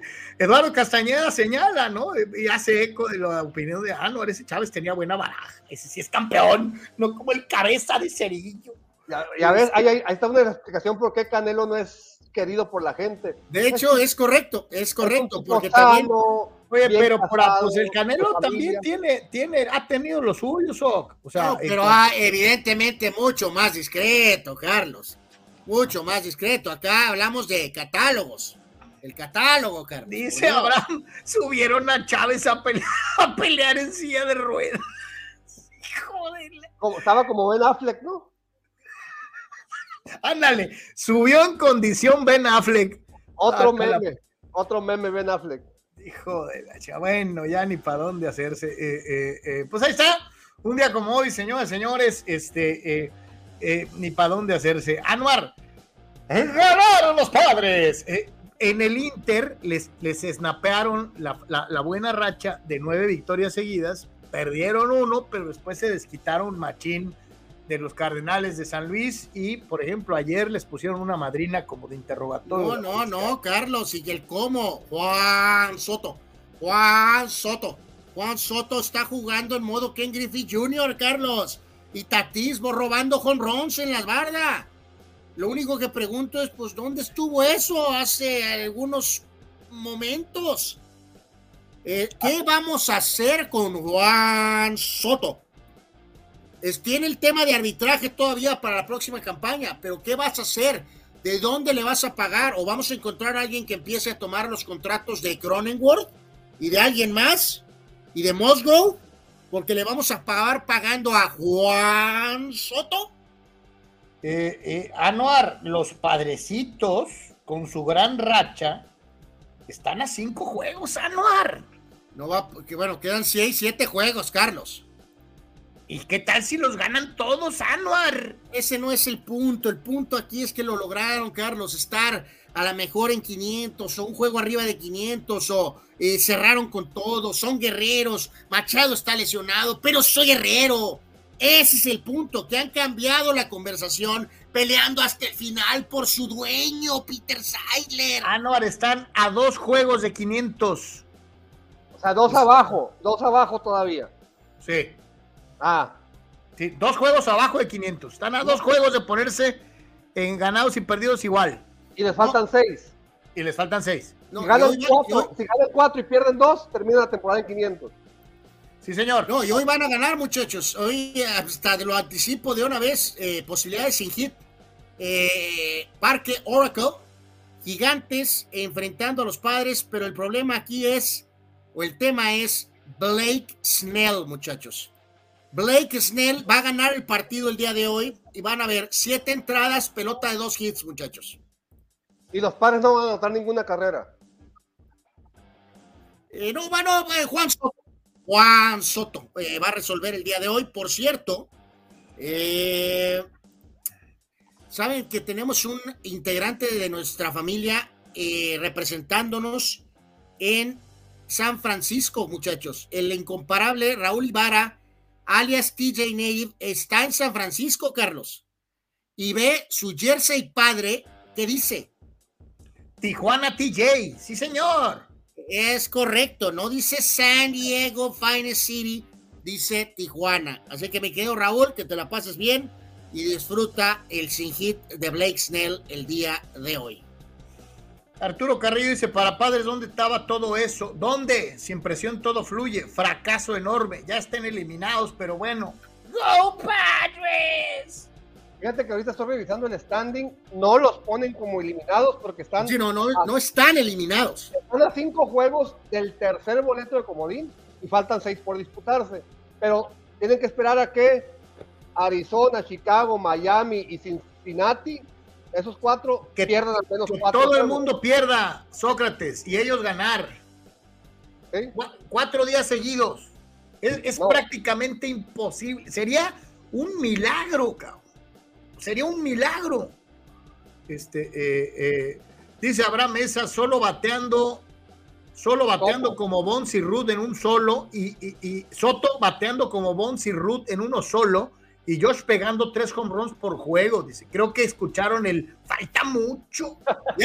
es correcto. Bueno, ya los Yankees perdieron, por cierto, el juego del día de hoy. Ahorita lo vamos a mencionar, pero, pero sí, curiosamente, cuando todo parecía perdido es cuando pues ya se sintieron más relajaditos y empezaron a pegarle con toda la pelotita, ¿no? Y los que no dejan títere para compadre y hacen las cosas como pues debe de ser, pues son los, los Dodgers, ¿no? O sea, de una u otra manera, pues ahí están, se mantienen. Eh, no estoy seguro si les dé para campeonar, pero para la afición de los Dodgers debe estar pues, contenta. Eh, de una u otra manera el equipo angelino se mantiene a pesar de las múltiples vicisitudes. Ayer le ganaron en 10 entradas a los gigantes, dejándoselos ya ahí a los padres. Este, eh, ya siguen los Dodgers.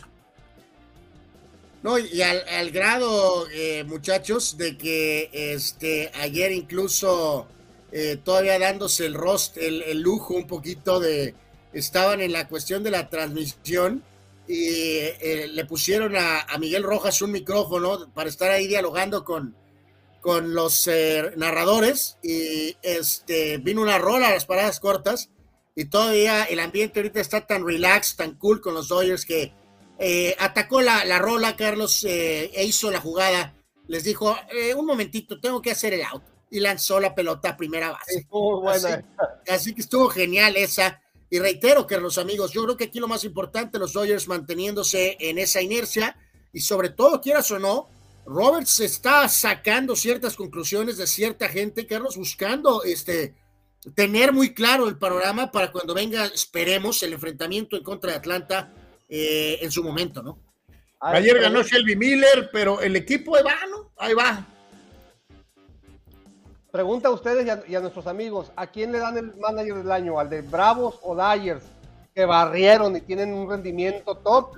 ¿O, a, al de Arizona y, Miami? Que se van a meter vía comodín. No, fíjate que el jueves o el viernes salió esa pregunta. Yo, yo sí me voy por Dave Roberts por, por lo que ha sido un año lleno de ausencias forzadas. Eh, eh, eh, yo sí me voy con Dave Roberts para manager del año de la Liga Nacional. Tuviste a Betsy y a Freeman toda la temporada. Sí, pero te quedaste sin prácticamente sin ningún lanzador de tu rotación abridora. ¿Y qué lanzadores tienen Arizona y Miami? Miami tampoco tenía Alcántara. No, bueno, eh, bueno, pues lo que te iba a decir, pero empezaron la temporada con el Sayón. Sí, no, eh, digo, yo creo que probablemente en Arizona, ¿no? Es donde podrías decir eh, que debe de haber ciertos votos, pero yo me inclinaría por Roberts, la verdad.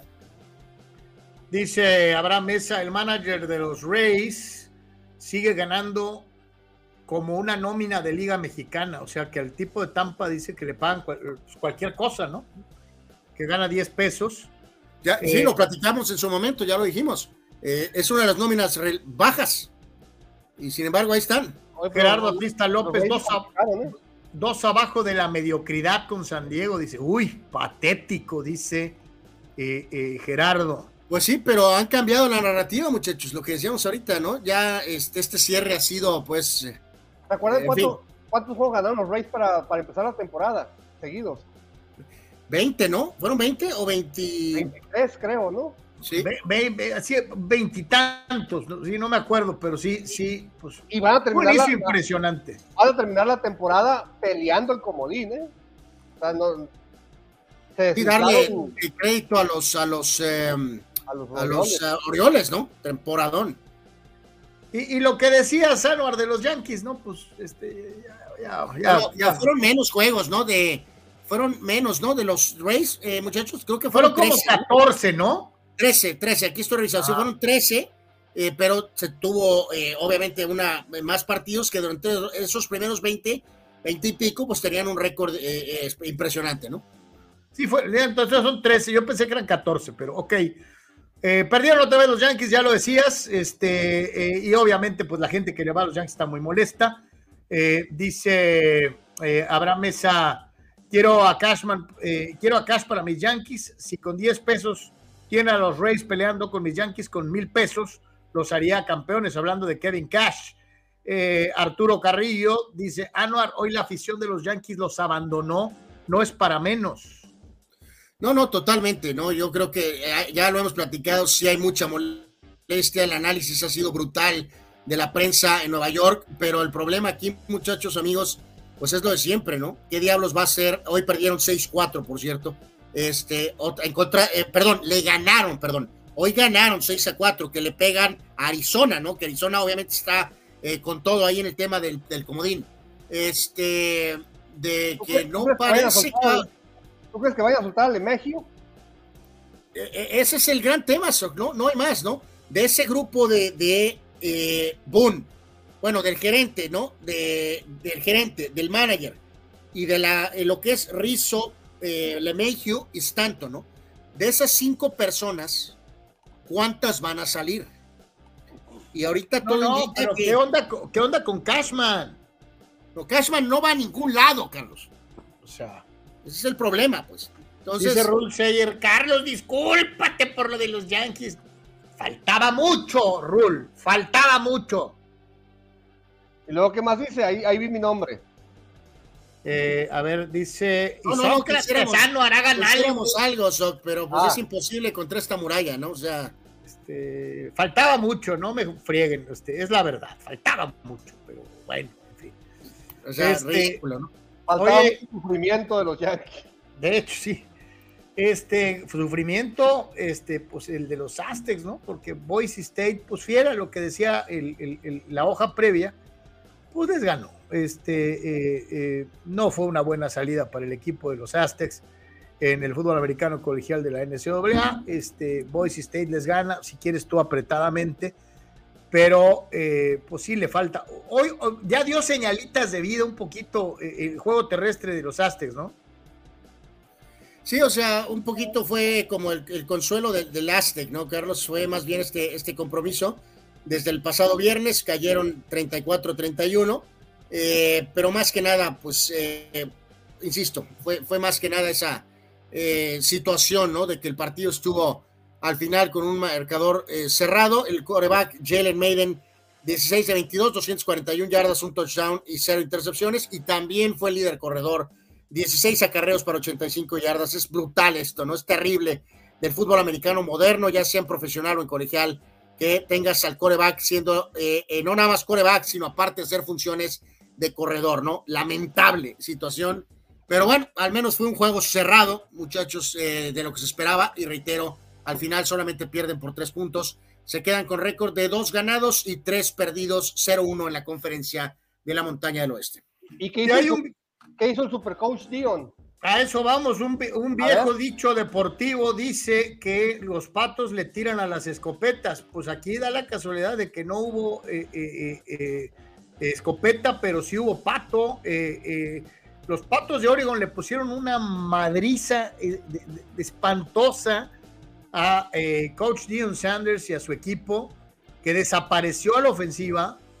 Eh, eh, pero es curioso, ¿no? Porque en, los análisis previos advertían con claridad, primero, que iba a ser un partido con un montón de puntos, y segundo, que Oregon era amplísimo favorito, ¿no?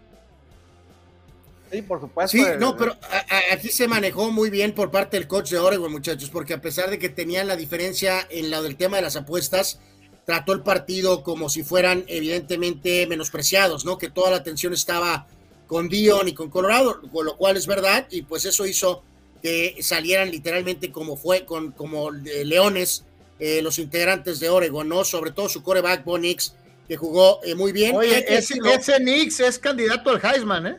Hay que decirlo aquí, muchachos, a veces es de cliché en, en los diferentes deportes, pero uno de los clichés del fútbol americano es el tema de que la línea, ¿no? Y que la línea y que la línea, y es pues un cliché, pero es la verdad, ¿no? Oregon tiene mucha cuestión en el tema del coreback, que es el propio hijo de Sanders, los receptores, eh, eh, con algunos jugadores del perímetro, pero la línea ofensiva es una nulidad y la línea defensiva es una nulidad. Evidentemente, así te va a costar mucho, ¿no? En la próxima clase de reclutamiento, me queda claro, Carlos, que Sanders y su equipo tendrán que ir por muchos jugadores, tanto de línea ofensiva como de línea defensiva. Simplemente no puedes ganar de esta forma si no puedes proteger a tu mariscal de campo y si no le puedes llegar al mariscal de campo rival. O sea, es imposible. Así de sencillo, ¿no? Oye, perdieron mis, mis eh, Fighting Irish, perdió Notre Dame. Sí, ahí vemos en la postal, en la parte superior derecha, parecía que iba a ganar Notre Dame, pero al final Ohio State, tremendo resultado como visitantes, sacaron el partido los Buckeyes 17 eh, puntos a 14. Georgia, el primer sembrado, ganó sin problemas, 49 a 21. Michigan es eh, segundo y se sostiene así. Eh, por cierto, que del caso de Colorado hasta lo sacaron del top 25, muchachos, en la lista. también a UCLA lo sacaron por las derrotas de este fin de semana. Oregon terminó 10 en el top 10, ¿va?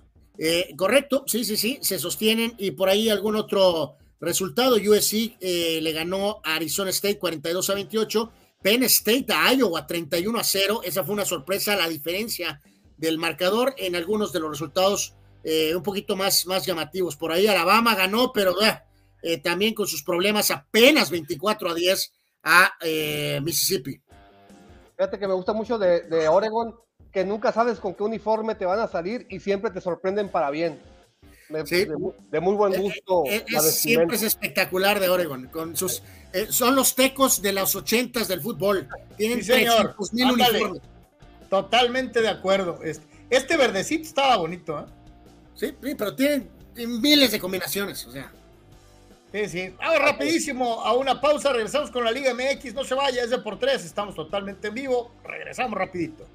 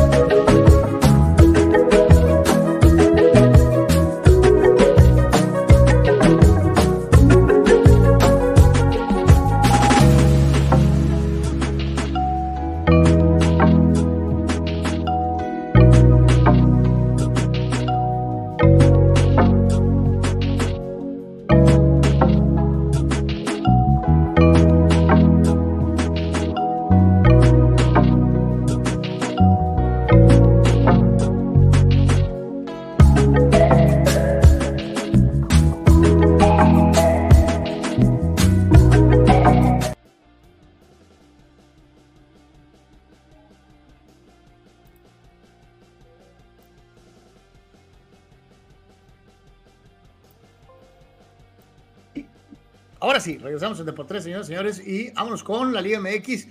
Pues no fue así espectacular. El partido estuvo medio, medio, medio, medio, especialmente la primera parte en, el último, los últimos 20 minutos del primer tiempo, aburridón, no muy dinámico, eh, y fue suficiente para que León ganara por la mínima al equipo de Cholos Cuintes de Caliente, un gol a cero.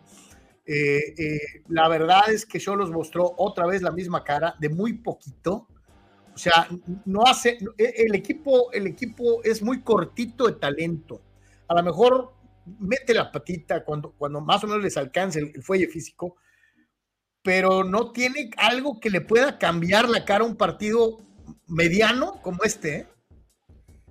No, y hay que decirlo, eh, es correctamente eso, Carlos Sócrates, amigos, lo que pasó. Volvió a aparecer absolutamente esa especie de sombra o ese, peso que tiene este equipo para evidentemente poder encontrar mayor claridad en su juego. Según él, eh, Piojo, Carlos, eh, dejó a cierta gente de los que llegaron, más el propio famoso Titi, eh, tratando de tener él variantes en el segundo tiempo, ¿no?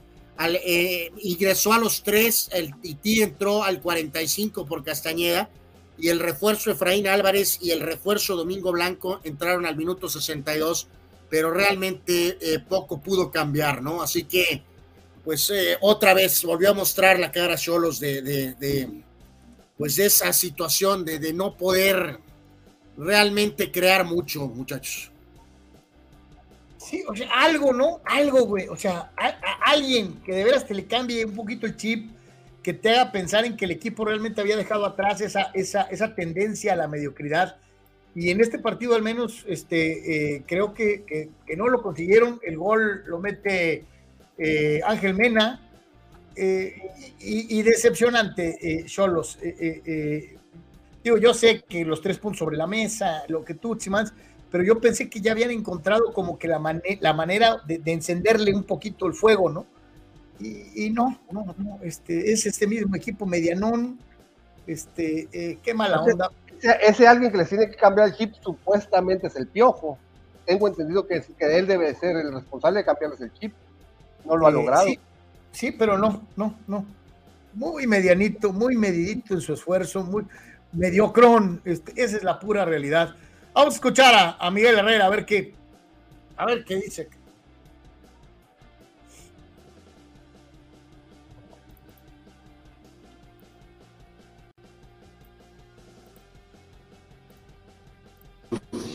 Dios, pues obviamente que tenía una obligación, ¿no? Nosotros queriendo meternos en, los de arriba, ¿no? Para tratar de, aspirar a buscar la calificación. Eh, la jugada es una equivocación nuestra, ¿no? Un mal despeje y viene, lo aprovechan ellos muy bien y nos terminan haciendo el gol, ¿no? Después creo que nos faltó un, poquito más de inteligencia para tratar de definir el partido eh, buscando el empate, ¿no? La verdad el partido muy trabado, exactamente como tú lo dices, donde los dos teníamos una buena, un buen desgaste, primer tiempo llegada de los dos arcos, no hubo jugadas tan claras, pero los dos equipos tiramos centros y la pelota se paseaba por el área, ¿no? Creo que nos faltó un poquito más de, pensar en los, últimos, en los últimos 15 minutos para poder tener la, jugada que nos consiguiera dar una posibilidad de empatar. Bueno, es que hay, jugadores que recién se acaban de incorporar al equipo, ¿no? Y, un jugador que todavía probablemente la semana que esté al 100% incorporado el jugador, son jugadores importantes. Eh, yo creo que estamos, estamos en el proyecto ¿no? del trabajo, de conseguir el objetivo. Hoy eh, no era un presupuesto perder, era venir a, tratar de sacar un triunfo. Eh, era un partido peleado, el primer tiempo hasta dije, bueno, pues si nos vamos con un empate, no fuera bueno para nosotros, pero pues, el partido está cerrado, ¿no? Y desafortunadamente tuvimos un error que ellos capitalizan muy bien, tienen jugadores muy importantes arriba, capitalizan un error eh, en, la, salida de nosotros y termina ganando el partido así, ¿no? Entonces creo que nos faltó esa calma, esa, ese estar concentrados en los minutos finales para poder llevarnos algo. La actitud, la determinación del equipo no me desagrada, me gusta mucho, pero como digo los muchachos, no, no, a veces no basta la actitud, la determinación, el correr, sino hay que meter goles, hay que pensar las jugadas, hay que ser sólidos porque no hemos podido conseguir un, un cero atrás, ¿no? y, y, muchos de los goles que recibimos son errores graves nuestros.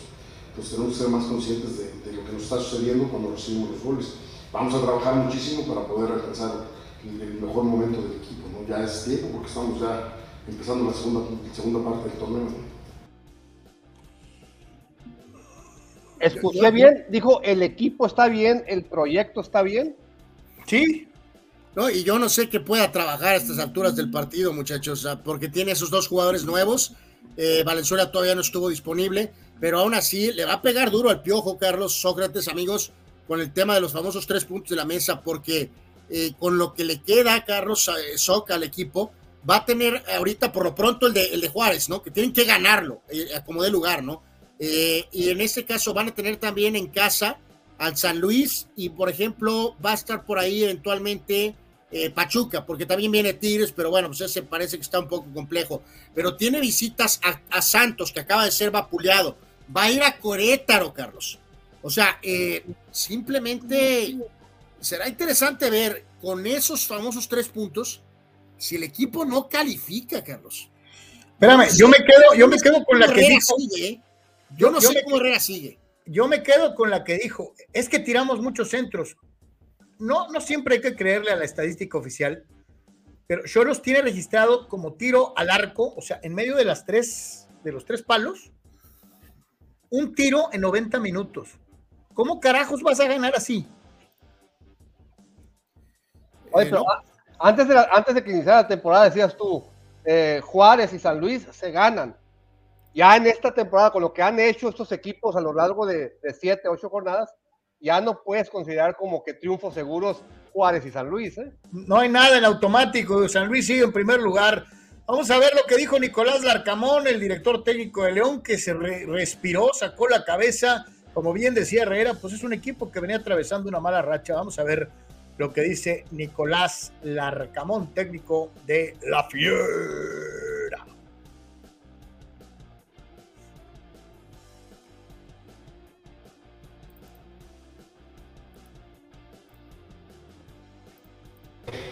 de dificultades para mostrar tu mejor versión, para ganar buenos resultados. Sumado a eso se te da una serie de lesiones que, bueno, que, complican aún más eh, la, la preparación eh, podía ser una, una, sentencia, quizás, por así decirlo. Eh, y por el contrario, creo que nos, nos puso más a prueba uno, puso más a prueba el, el, grupo, el grupo, la fortaleza de grupal, la fortaleza del equipo, y el equipo responde. El equipo respondió.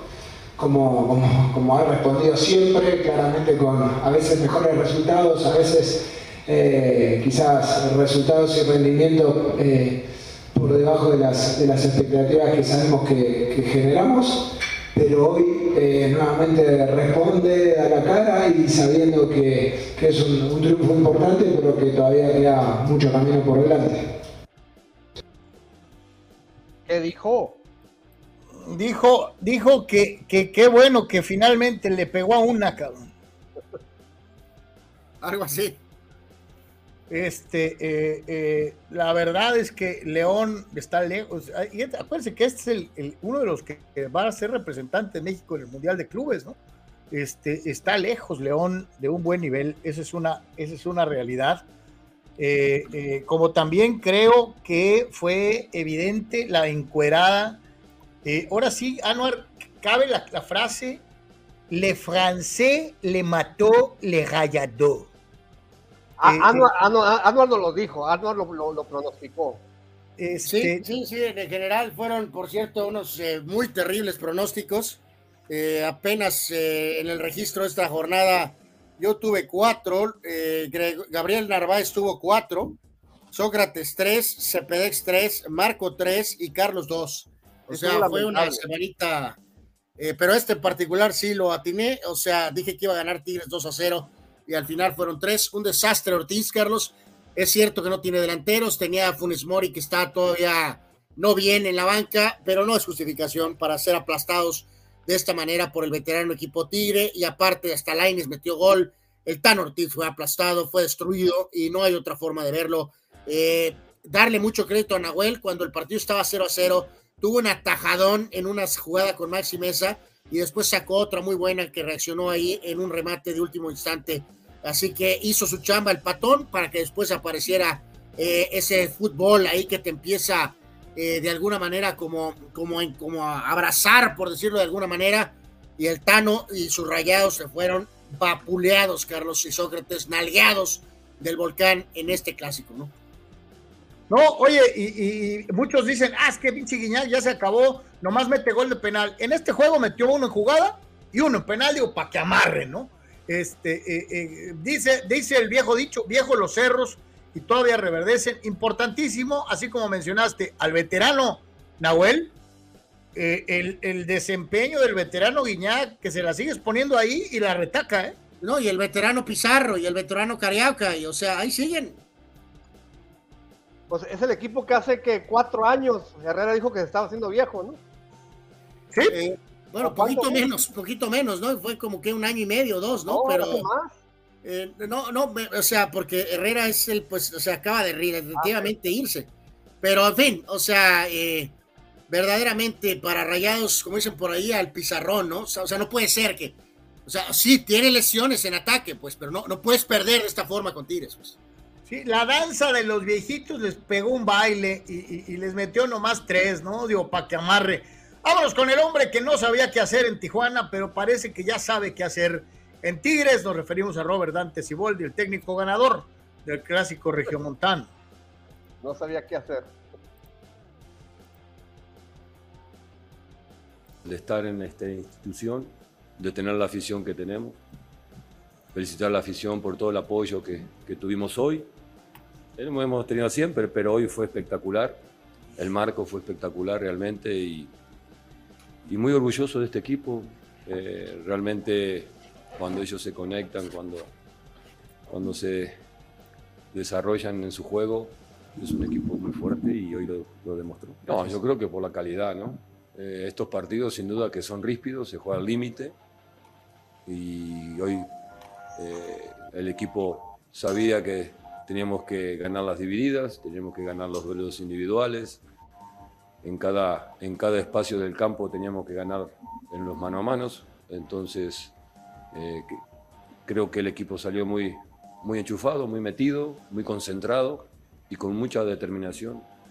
Y, y, este, y hoy creo que quedó demostrado que los jugadores que son históricos, por algo, por algo son los históricos y la verdad que están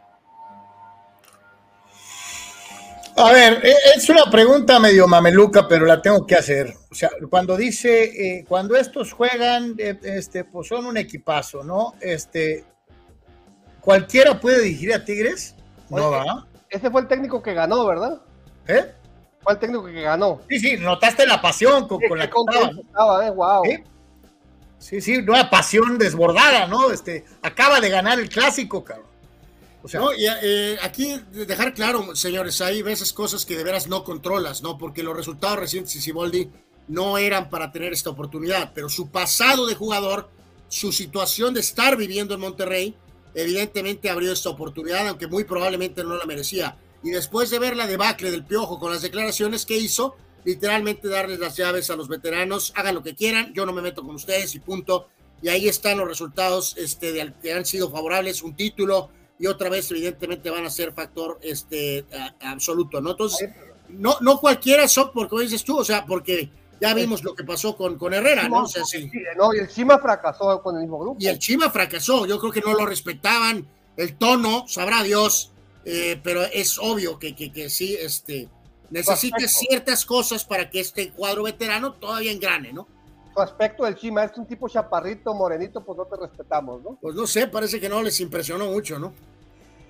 Eh, como tampoco le impresionó al Necaxa, sí, al pinche Necaxa, al Necaxita, el micro Necaxa.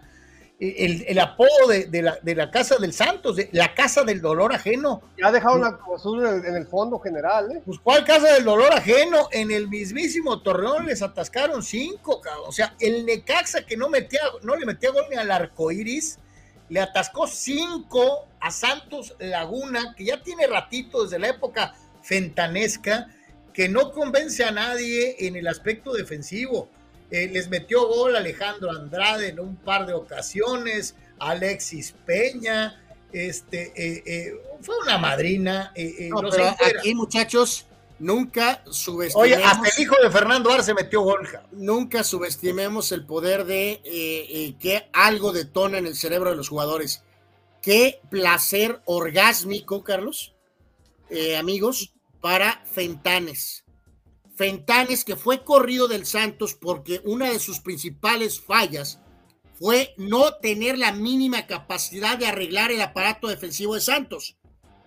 Y ahora regresa con el Necaxa y le zambute 5, Carlos. A repeto. Eh, oye, y qué, bueno que mencionas esto, porque si yo hubiera sido eh, Fentanes, hubiera sacado un pinche cartel que dijera, ahí está, no era yo. Así es.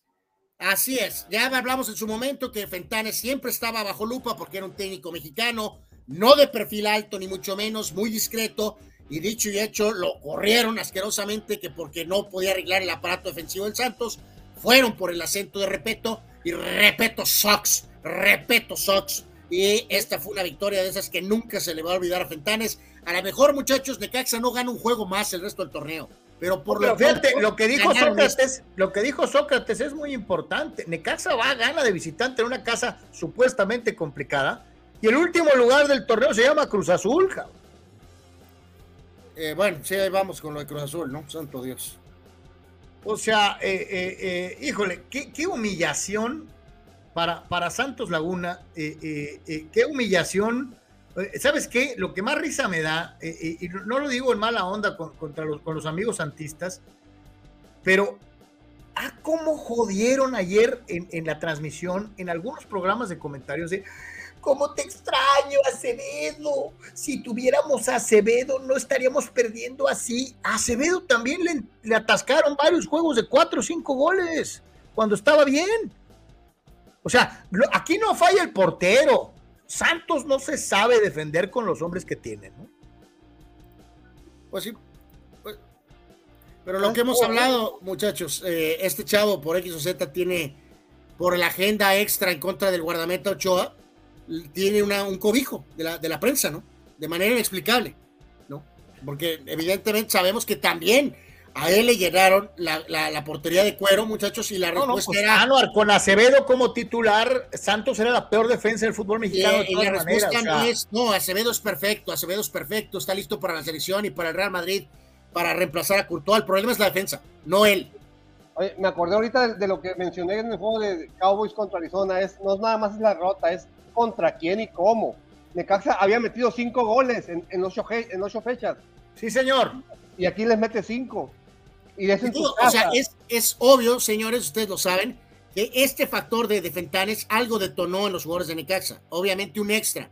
El problema es que pues no va a jugar todos los partidos contra Repeto, ¿no? Entonces, a ver qué diablos pasa con el Necaxa a partir de ahora. Pero por lo pronto esta fue una gran satisfacción para, para, para Fentanes, ¿no? Ya nadie le va a quitar el uniforme negro al Necaxa, ¿eh? eh de acuerdo.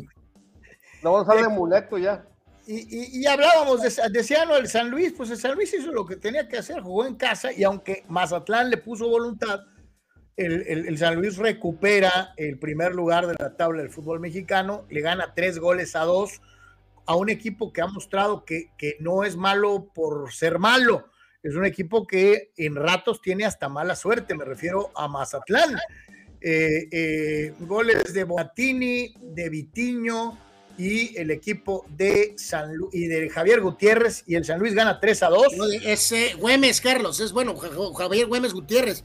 Güemes, Güemes, ese Güemes, el de Cholos. El de Cholos, el de la América. Después Juan que tuvo un montón de lesiones, se ha convertido en literalmente líder de este equipo y el gol que mete Carlos Güemes, ¿de dónde dio ese gol, Güemes? Dios de mi vida, darle todo el crédito Nadie les recuerdo de nada, absolutamente. Eh, pero ahí están haciendo una muy buena campaña por lo pronto. Y este, insisto, el tiro de Güemes de zurda al ángulo. De zurda al ángulo. Increíble. y Mazatlán es penúltimo, ¿no? Eh, gracias a Dios, dice Mazatlán, que existe Cruz Azul, cabrón. Eh, Mazatlán, todos sabemos, muchachos, con todo respeto, medio respeto y sin respeto, eh, esta franquicia empezó torcida, ha seguido torcida y parece que va a seguir torcida en todo su estadio. O sea. Sí, sí, yo no le veo trazas de nada. Eh, eh, Anuar, Anuar. Sigue dormido el gigante. Pues sí, pues cambió varios gentes. Pauno, Carlos, se quedaron algunas de las figuras todavía en la banca. No, nada, abuchearon a Vega. Me dio risa por ahí, Carlos Sócrates, amigos eh, que hubo algunas sorpresas de que Alexis Vega había sido abuchado. Carlos, tú y yo vivimos ahí años en Guadalajara y sabemos que la afición de Guadalajara sí es. Eh, es una afición exigente. Es una afición exigente. O sea, no hay otra de verla. Eh, así que en lo más mínimo me sorprendió que abucharan a Alexis Vega. Y menos mal que no perdieron porque tu portero ídolo de Chivas paró el penal, Carlos. Si no, hubieran perdido el juego. yo no porque merecieran perder el partido, pero pudieron perderlo si es que el portero no detiene el penal. Oye, malito la actuación del arbitraje eh, de César Ramos Palazuelos, pero ni ahora, este, eh, pues ni para un lado ni para otro, ¿no? O sea, creo que simplemente creo que uno de los partidos más malitos del arbitraje en esta fecha. Eh, en general, muy cortitos, Pachuca muy cortito de ideas también, muy predecible, y pues sigue dormido el gigante con todo en algún momento la afición de Chivas abuchó a, Omar Bravo. Sí, sí, sí, sí. No, no, no. Shock, abuchean a todos. El equipo campeón del 86. Era abucheado sin misericordia. Al año siguiente, en las primeras jornadas, algún partido que estaba mal o algo, el gran equipo aquel de Alberto Guerra era abucheado, Shock. Así son, o sea, es una especie de, de, algunos dirán que son traidores, yo no creo que son traidores, es una afición muy brava como la de, como la de Filadelfia así han sido siempre. O sea. Anuar, por traicionar tus principios no le atinaste a este resultado. El resultado fue anuaresco. Sí, porque ¿qué diablos dije aquí? O eh, traicionó tu corazoncito Shiva. No, no, no me traicionó nada, pero pues este sí debía haberme inclinado probablemente por el empate. Este, cero, cero. cuando vi el eh, resultado dije, no, le atinó a Anuar. Dijo, ah, no, Anuar puso, como siempre, puso a ganar a Chivas. No, espérense y vean esto, por favor. La furia. Para sorpresa de propios y extraños, Benjamín Mora y sus pupilos fueron a la difícil plaza de Juárez y se llevaron los tres puntos, ganaron de visitante dos tantos contra uno. Caicedo, que es el nuevo ídolo de Gerardo Batista López y Jaciel Martínez, marcaron la diferencia 2 a 1. Avilés Hurtado anotó de penal eh, eh, ya en tiempo de basura. Este, eh, y ganó el Atlas, señoras y señores. No le digas Caicedo, dile la próxima contratación de América, por favor. Qué poca. ¿Qué tienes que decir respecto al triunfo de la Furia, Anuar Yeme? No, no, no, pues en su momento podremos saber qué dice el señor Atlista López, Carlos, yo creo que ya la narrativa con Mora es historia. Me refiero a que eh, estuvo a una nada probablemente de ser despedido, pero después de que la directiva, él y su cuerpo técnico y los propios jugadores medio pues, se pusieron de acuerdo o los pusieron de acuerdo, Carlos Atlas se ha, vuelto este equipo pues, competitivo, ¿no? Muy fuerte defensivamente y este, bueno, parece que habrá Benjamín por un rato, ¿no? No sé si esto a algunos les gusta o no, pero eh, yo creo que aquí en Atlas ya más o menos la cosa ya está más que estabilizada, por lo pronto, ¿no? Dice, dice eh, Gerardo Crista López, hablando del Piojo Herrera, ¿se habrá aburrido del fútbol al, el Piojo? Ya no se le ve aquello que caracterizaba al Piojo. ¿Cómo ven? Pues es que los cholos no le, no le dan los goles que, como los, que festejaba con América, que se... Pues, ¿qué va a festejar si no meten gol? Y dice, yo, creo, Carlos, rápido, que, que este, sí, estos golpes de, los últimos tiempos, la salida de América, la salida, la salida de la selección, las formas, la salida de Tigres, se han menguado, Carlos, eh, Soque, Miguel, eh, porque se fijan, o sea, yo sé que mucho de eso es causado por él, ¿no? Y, es muy complicado que cambie, pero por más que quieras, tanta eh, cuestión las tres salidas tormentosas, ¿no? Y con una gran dosis también de cierta injusticia, ¿no? Eh, la primera, la de la selección, la de América también fue, parece muy drástica, ¿no? Eh, eh, aunque no estaban jugando bien. y había tenido muchas fallas como directivo. Y luego lo de Tigres fue hasta bizarro, ¿no? Lo tronaron por decir cierta verdad, aunque después Tigres haya probado lo contrario, ¿no? Yo creo que eso ha menguado un poco su personalidad. Dice Eduardo Sandiego, el señor Han ya hubiera reforzado al equipo por miedo a perder su, inversión, a su inversión. Pues, ¿Cuál miedo si no hay descenso? No, no, pero indica que supongo que si hubiera descenso ya hubiera reforzado al equipo. Sí. Al no haber descenso, pone lo que hay ahorita. Así de fácil. Dice el buen Juan Antonio, ya estamos a un par de derrotas para empezar a decir desfibriladores para el gigante. Bueno, eh, la narrativa americanista radical, ¿no? O sea. Oye, para, para los que criticaron o critican mucho a Benjamín Mora, yo prefiero ver un técnico como Mora, que lo intentó en el extranjero, se llame la liga como se llame, y es un entrenador mexicano joven, que repetos, o que la bola de entrenadores que ha traído Cholos, o ¿cómo se llama? El, ¿Cómo se llama el que dirigía Cruz Azul antes del Tuca? Se me fue el nombre. Ay, cabrón, me agarraste fuera de base. El este, entrenador ese malísimo que traía el Cruz Azul, extranjero. Aguirre, el uruguayo, un bultazo. Ajá, ajá, sí, sí, sí. En lugar de traer a Aguirre y a Repetos y a al pareja que trajo Cholos, uno que trajo de Estados Unidos, pues mejor técnicos como, como el Chima, que le fue mal en Tigres, como Benjamín, como el Jimmy, que ahorita está en la selección, digo, si, si no estás seguro de que los extranjeros son la solución, pues mete mexicanos, ¿no? Fíjate cómo cambian los resultados a los fulanos. Gerardo Atlista López, Jordi el Jalan Caicedo. Santo Dios. Bueno, este, eh, eh, eh, el América de Toluca, a mí en lo particular me decepcionó el partido. Yo esperaba algo un poquito mejor. Terminaron empatados a uno.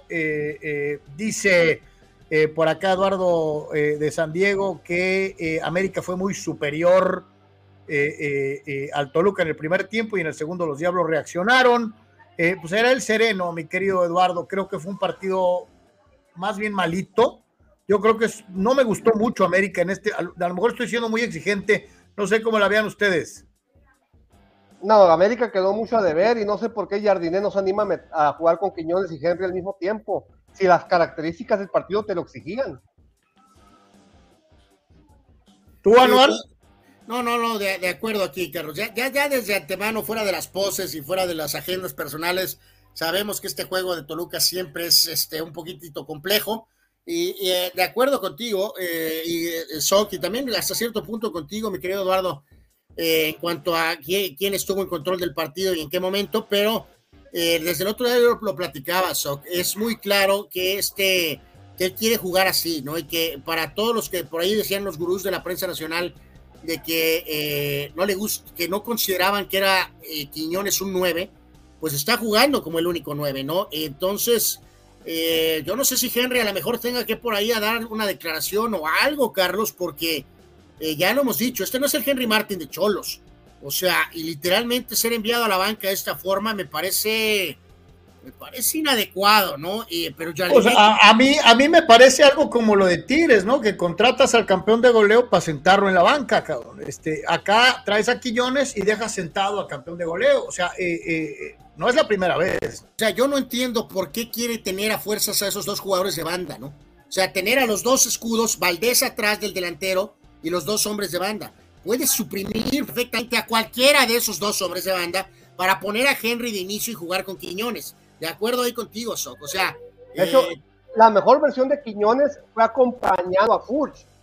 Fue haciéndole segunda a Furch y rodeándolo y mandándole centros o haciendo. De acuerdo, totalmente. Pero Jardiné está casado con jugar con estos dos jugadores de banda.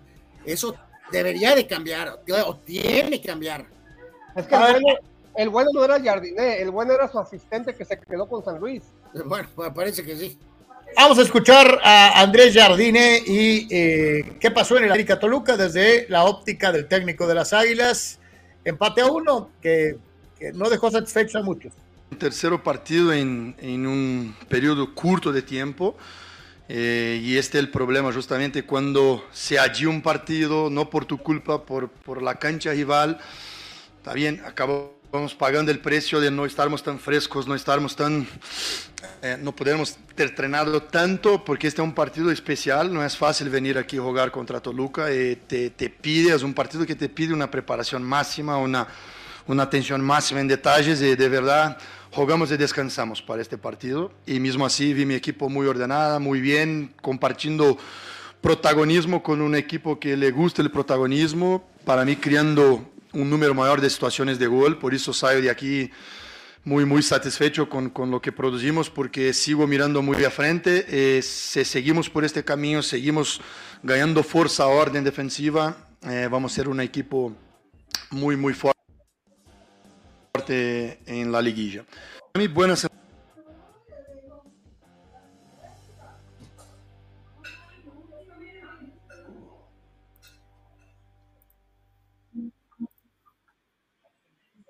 nos faltó un poquito más de, cuando jugábamos por dentro, no estuvimos tan finos como otras veces, no perdimos, perdíamos pelotas muy en controles, en querer jugar a, bastantes toques cuando normalmente jugamos más, rápido en, de uno o dos toques. Estábamos encontrando las líneas de pases que quería, pero después, bueno, desafortunadamente en una buena contra de ellos nos hacen el gol, estábamos abiertos, como siempre, normalmente yo siempre digo que cuando intentas jugar fútbol y sabes que, que, tus defensas pueden quedar expuestos, creo que nos hace y luego nos vuelven a hacer otro que casi te, que Thiago, que Thiago salva bien. En el segundo tiempo nomás era corregirlos, corregí un poco con Guame, que él me ayudara a hacer la línea de tres y a través de sus conducciones eh, ir, ir, superando las líneas de ellos. La verdad que hemos hecho un buen segundo tiempo donde creamos, a ver, ayúdame, Javi, tres o cuatro ocasiones de gol, terminó una pero bueno, eh, después de ahí el balance, eh, siempre jugar contra América, que es un equipo difícil. Pues ahí está lo que dijeron los dos eh, directores técnicos. Jardinés no puede sacar el máximo rendimiento de sus jugadores porque pobrecitos jugaron a media semana. Oye, eh, hay, hay equipos en Europa que juegan tres partidos por semana cada semana, ¿no? Sí, por supuesto. Y, aparte, y, hay, y hay, oye, hay equipos sudamericanos que juegan Libertadores Sudamericana y aparte, o sea, mínimo dos juegos por semana también. Y América tiene plantel para jugar en, en media semana y fin de semana, o sea, qué pésima declaración, ¿eh? Gerardo Atlista López dice, eh, Valdés mueve al América, sin él no existe. Eh, nobody Fidalgo sucks. nobody, nobody Fidalgo.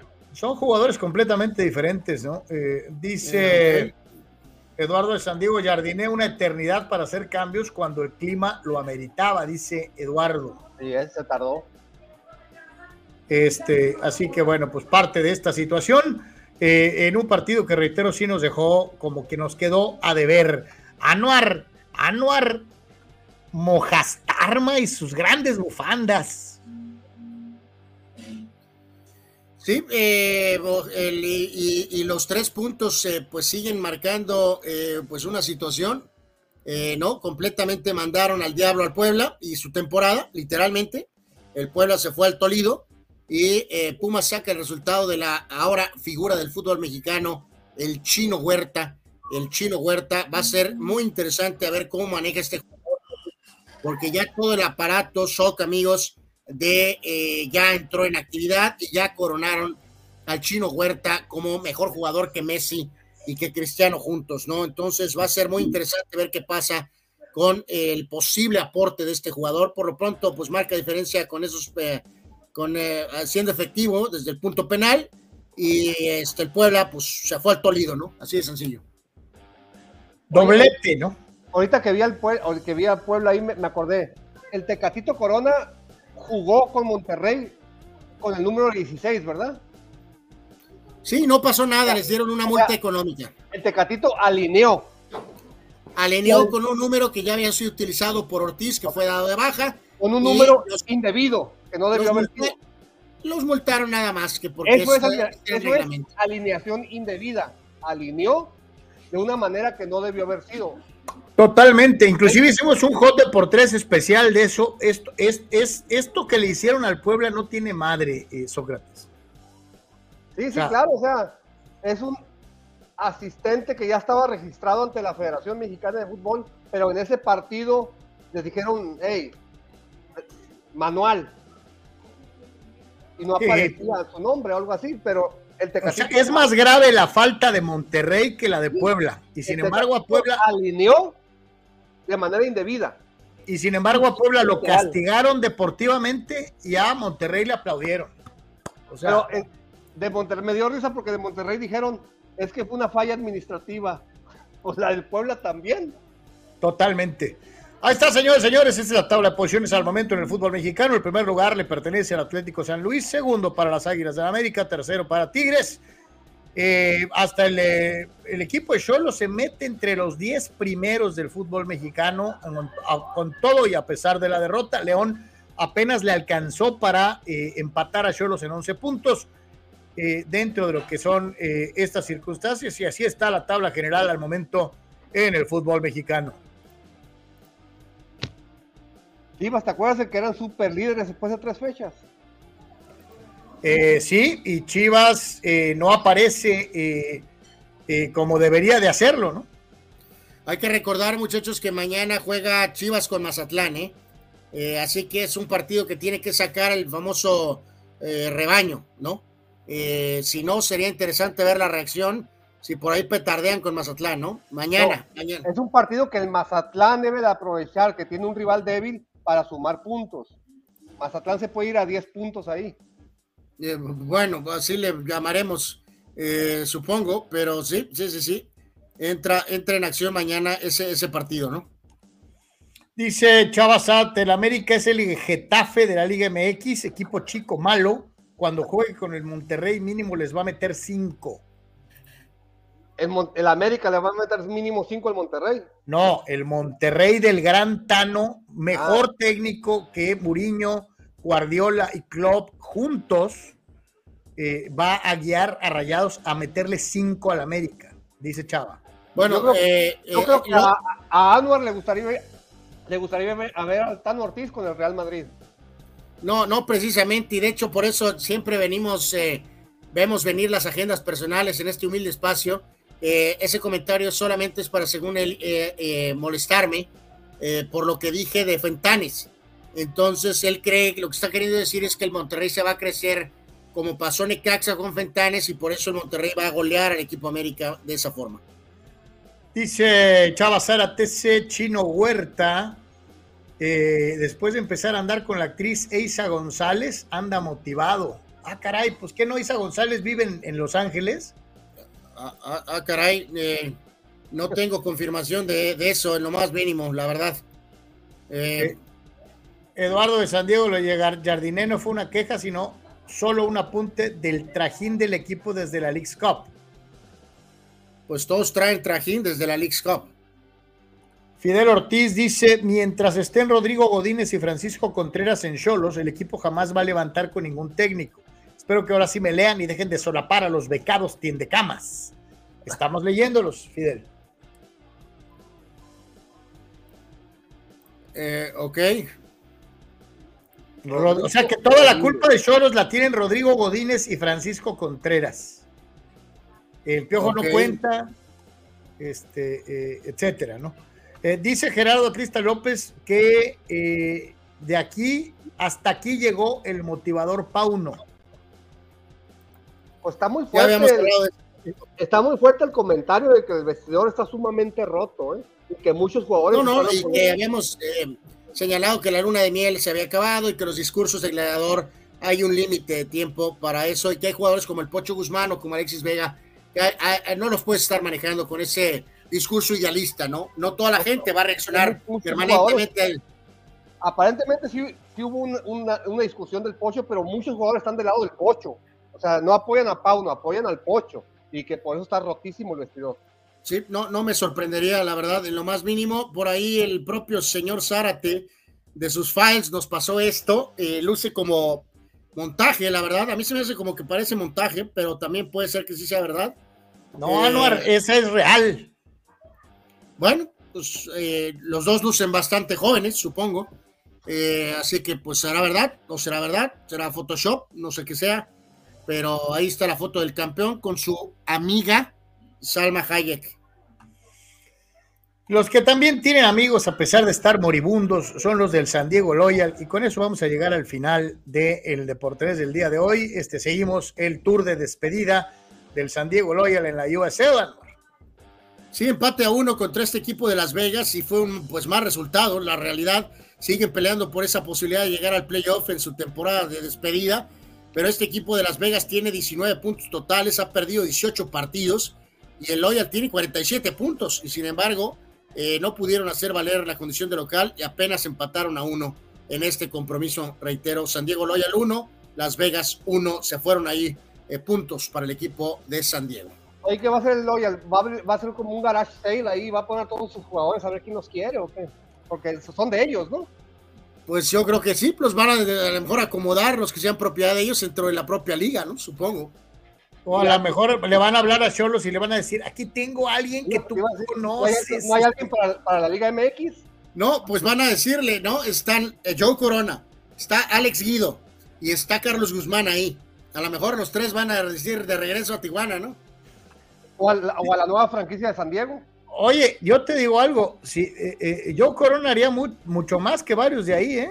por, supuesto, de acuerdo, Carlos, totalmente de acuerdo. Con Guido puede haber ciertas dudas, eh, porque, bueno, eh, vamos, siempre el tema de lesiones, pero, y Guzmán, pues bueno, puede ser que pudiera aportar algo, pero te juro que yo a lo mejor no les caería tan mal ahorita, ¿eh?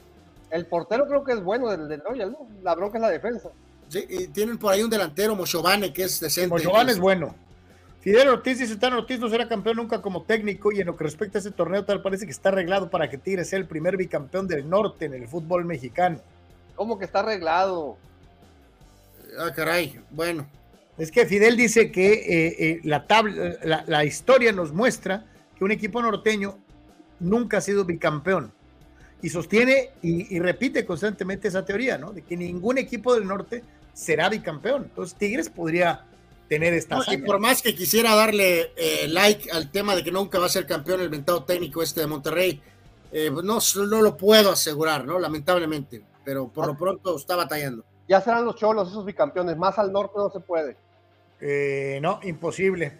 Señores, a nombre de los que trabajamos para usted el día de hoy, le agradecemos mucho el favor, su atención y compañía. Mi querido Sócrates, muchas gracias. Gracias, eh, Carlos Álvarez. Nos vemos mañana. Recuerden que mañana el tema es las ofensivas de los dos, de Canelo y Charlot. ¿Qué traen cada uno en sus ofensivas? Anuar, muchas gracias. Gracias a todos. Eh, gracias, Sócrates. Gracias, amigos. Pásenla muy bien. Cuídense. Que Dios los bendiga, buenas tardes, buen provecho. Si Dios quiere, hasta mañana. El día de hoy, nomás recordar, tenemos doble Monday night. Hay juego eh, de béisbol, hay, hay, béisbol por ahí. Sí, los padres, va a tirar sin hit Snell. No, y aparte, juego pendiente de la Liga MX, ¿no? Eh, ¿El día de hoy? ¿O es mañana? No, mañana es el de Chivas. Mañana. Ah, ok, ok. Entonces, el, Liga MX es mañana. Entonces, padres y doble eh, Monday Night Football para los que eh, están al tanto de la agenda deportiva en el día. Buenas tardes, buen provecho, Dios bendiga, paz y bien.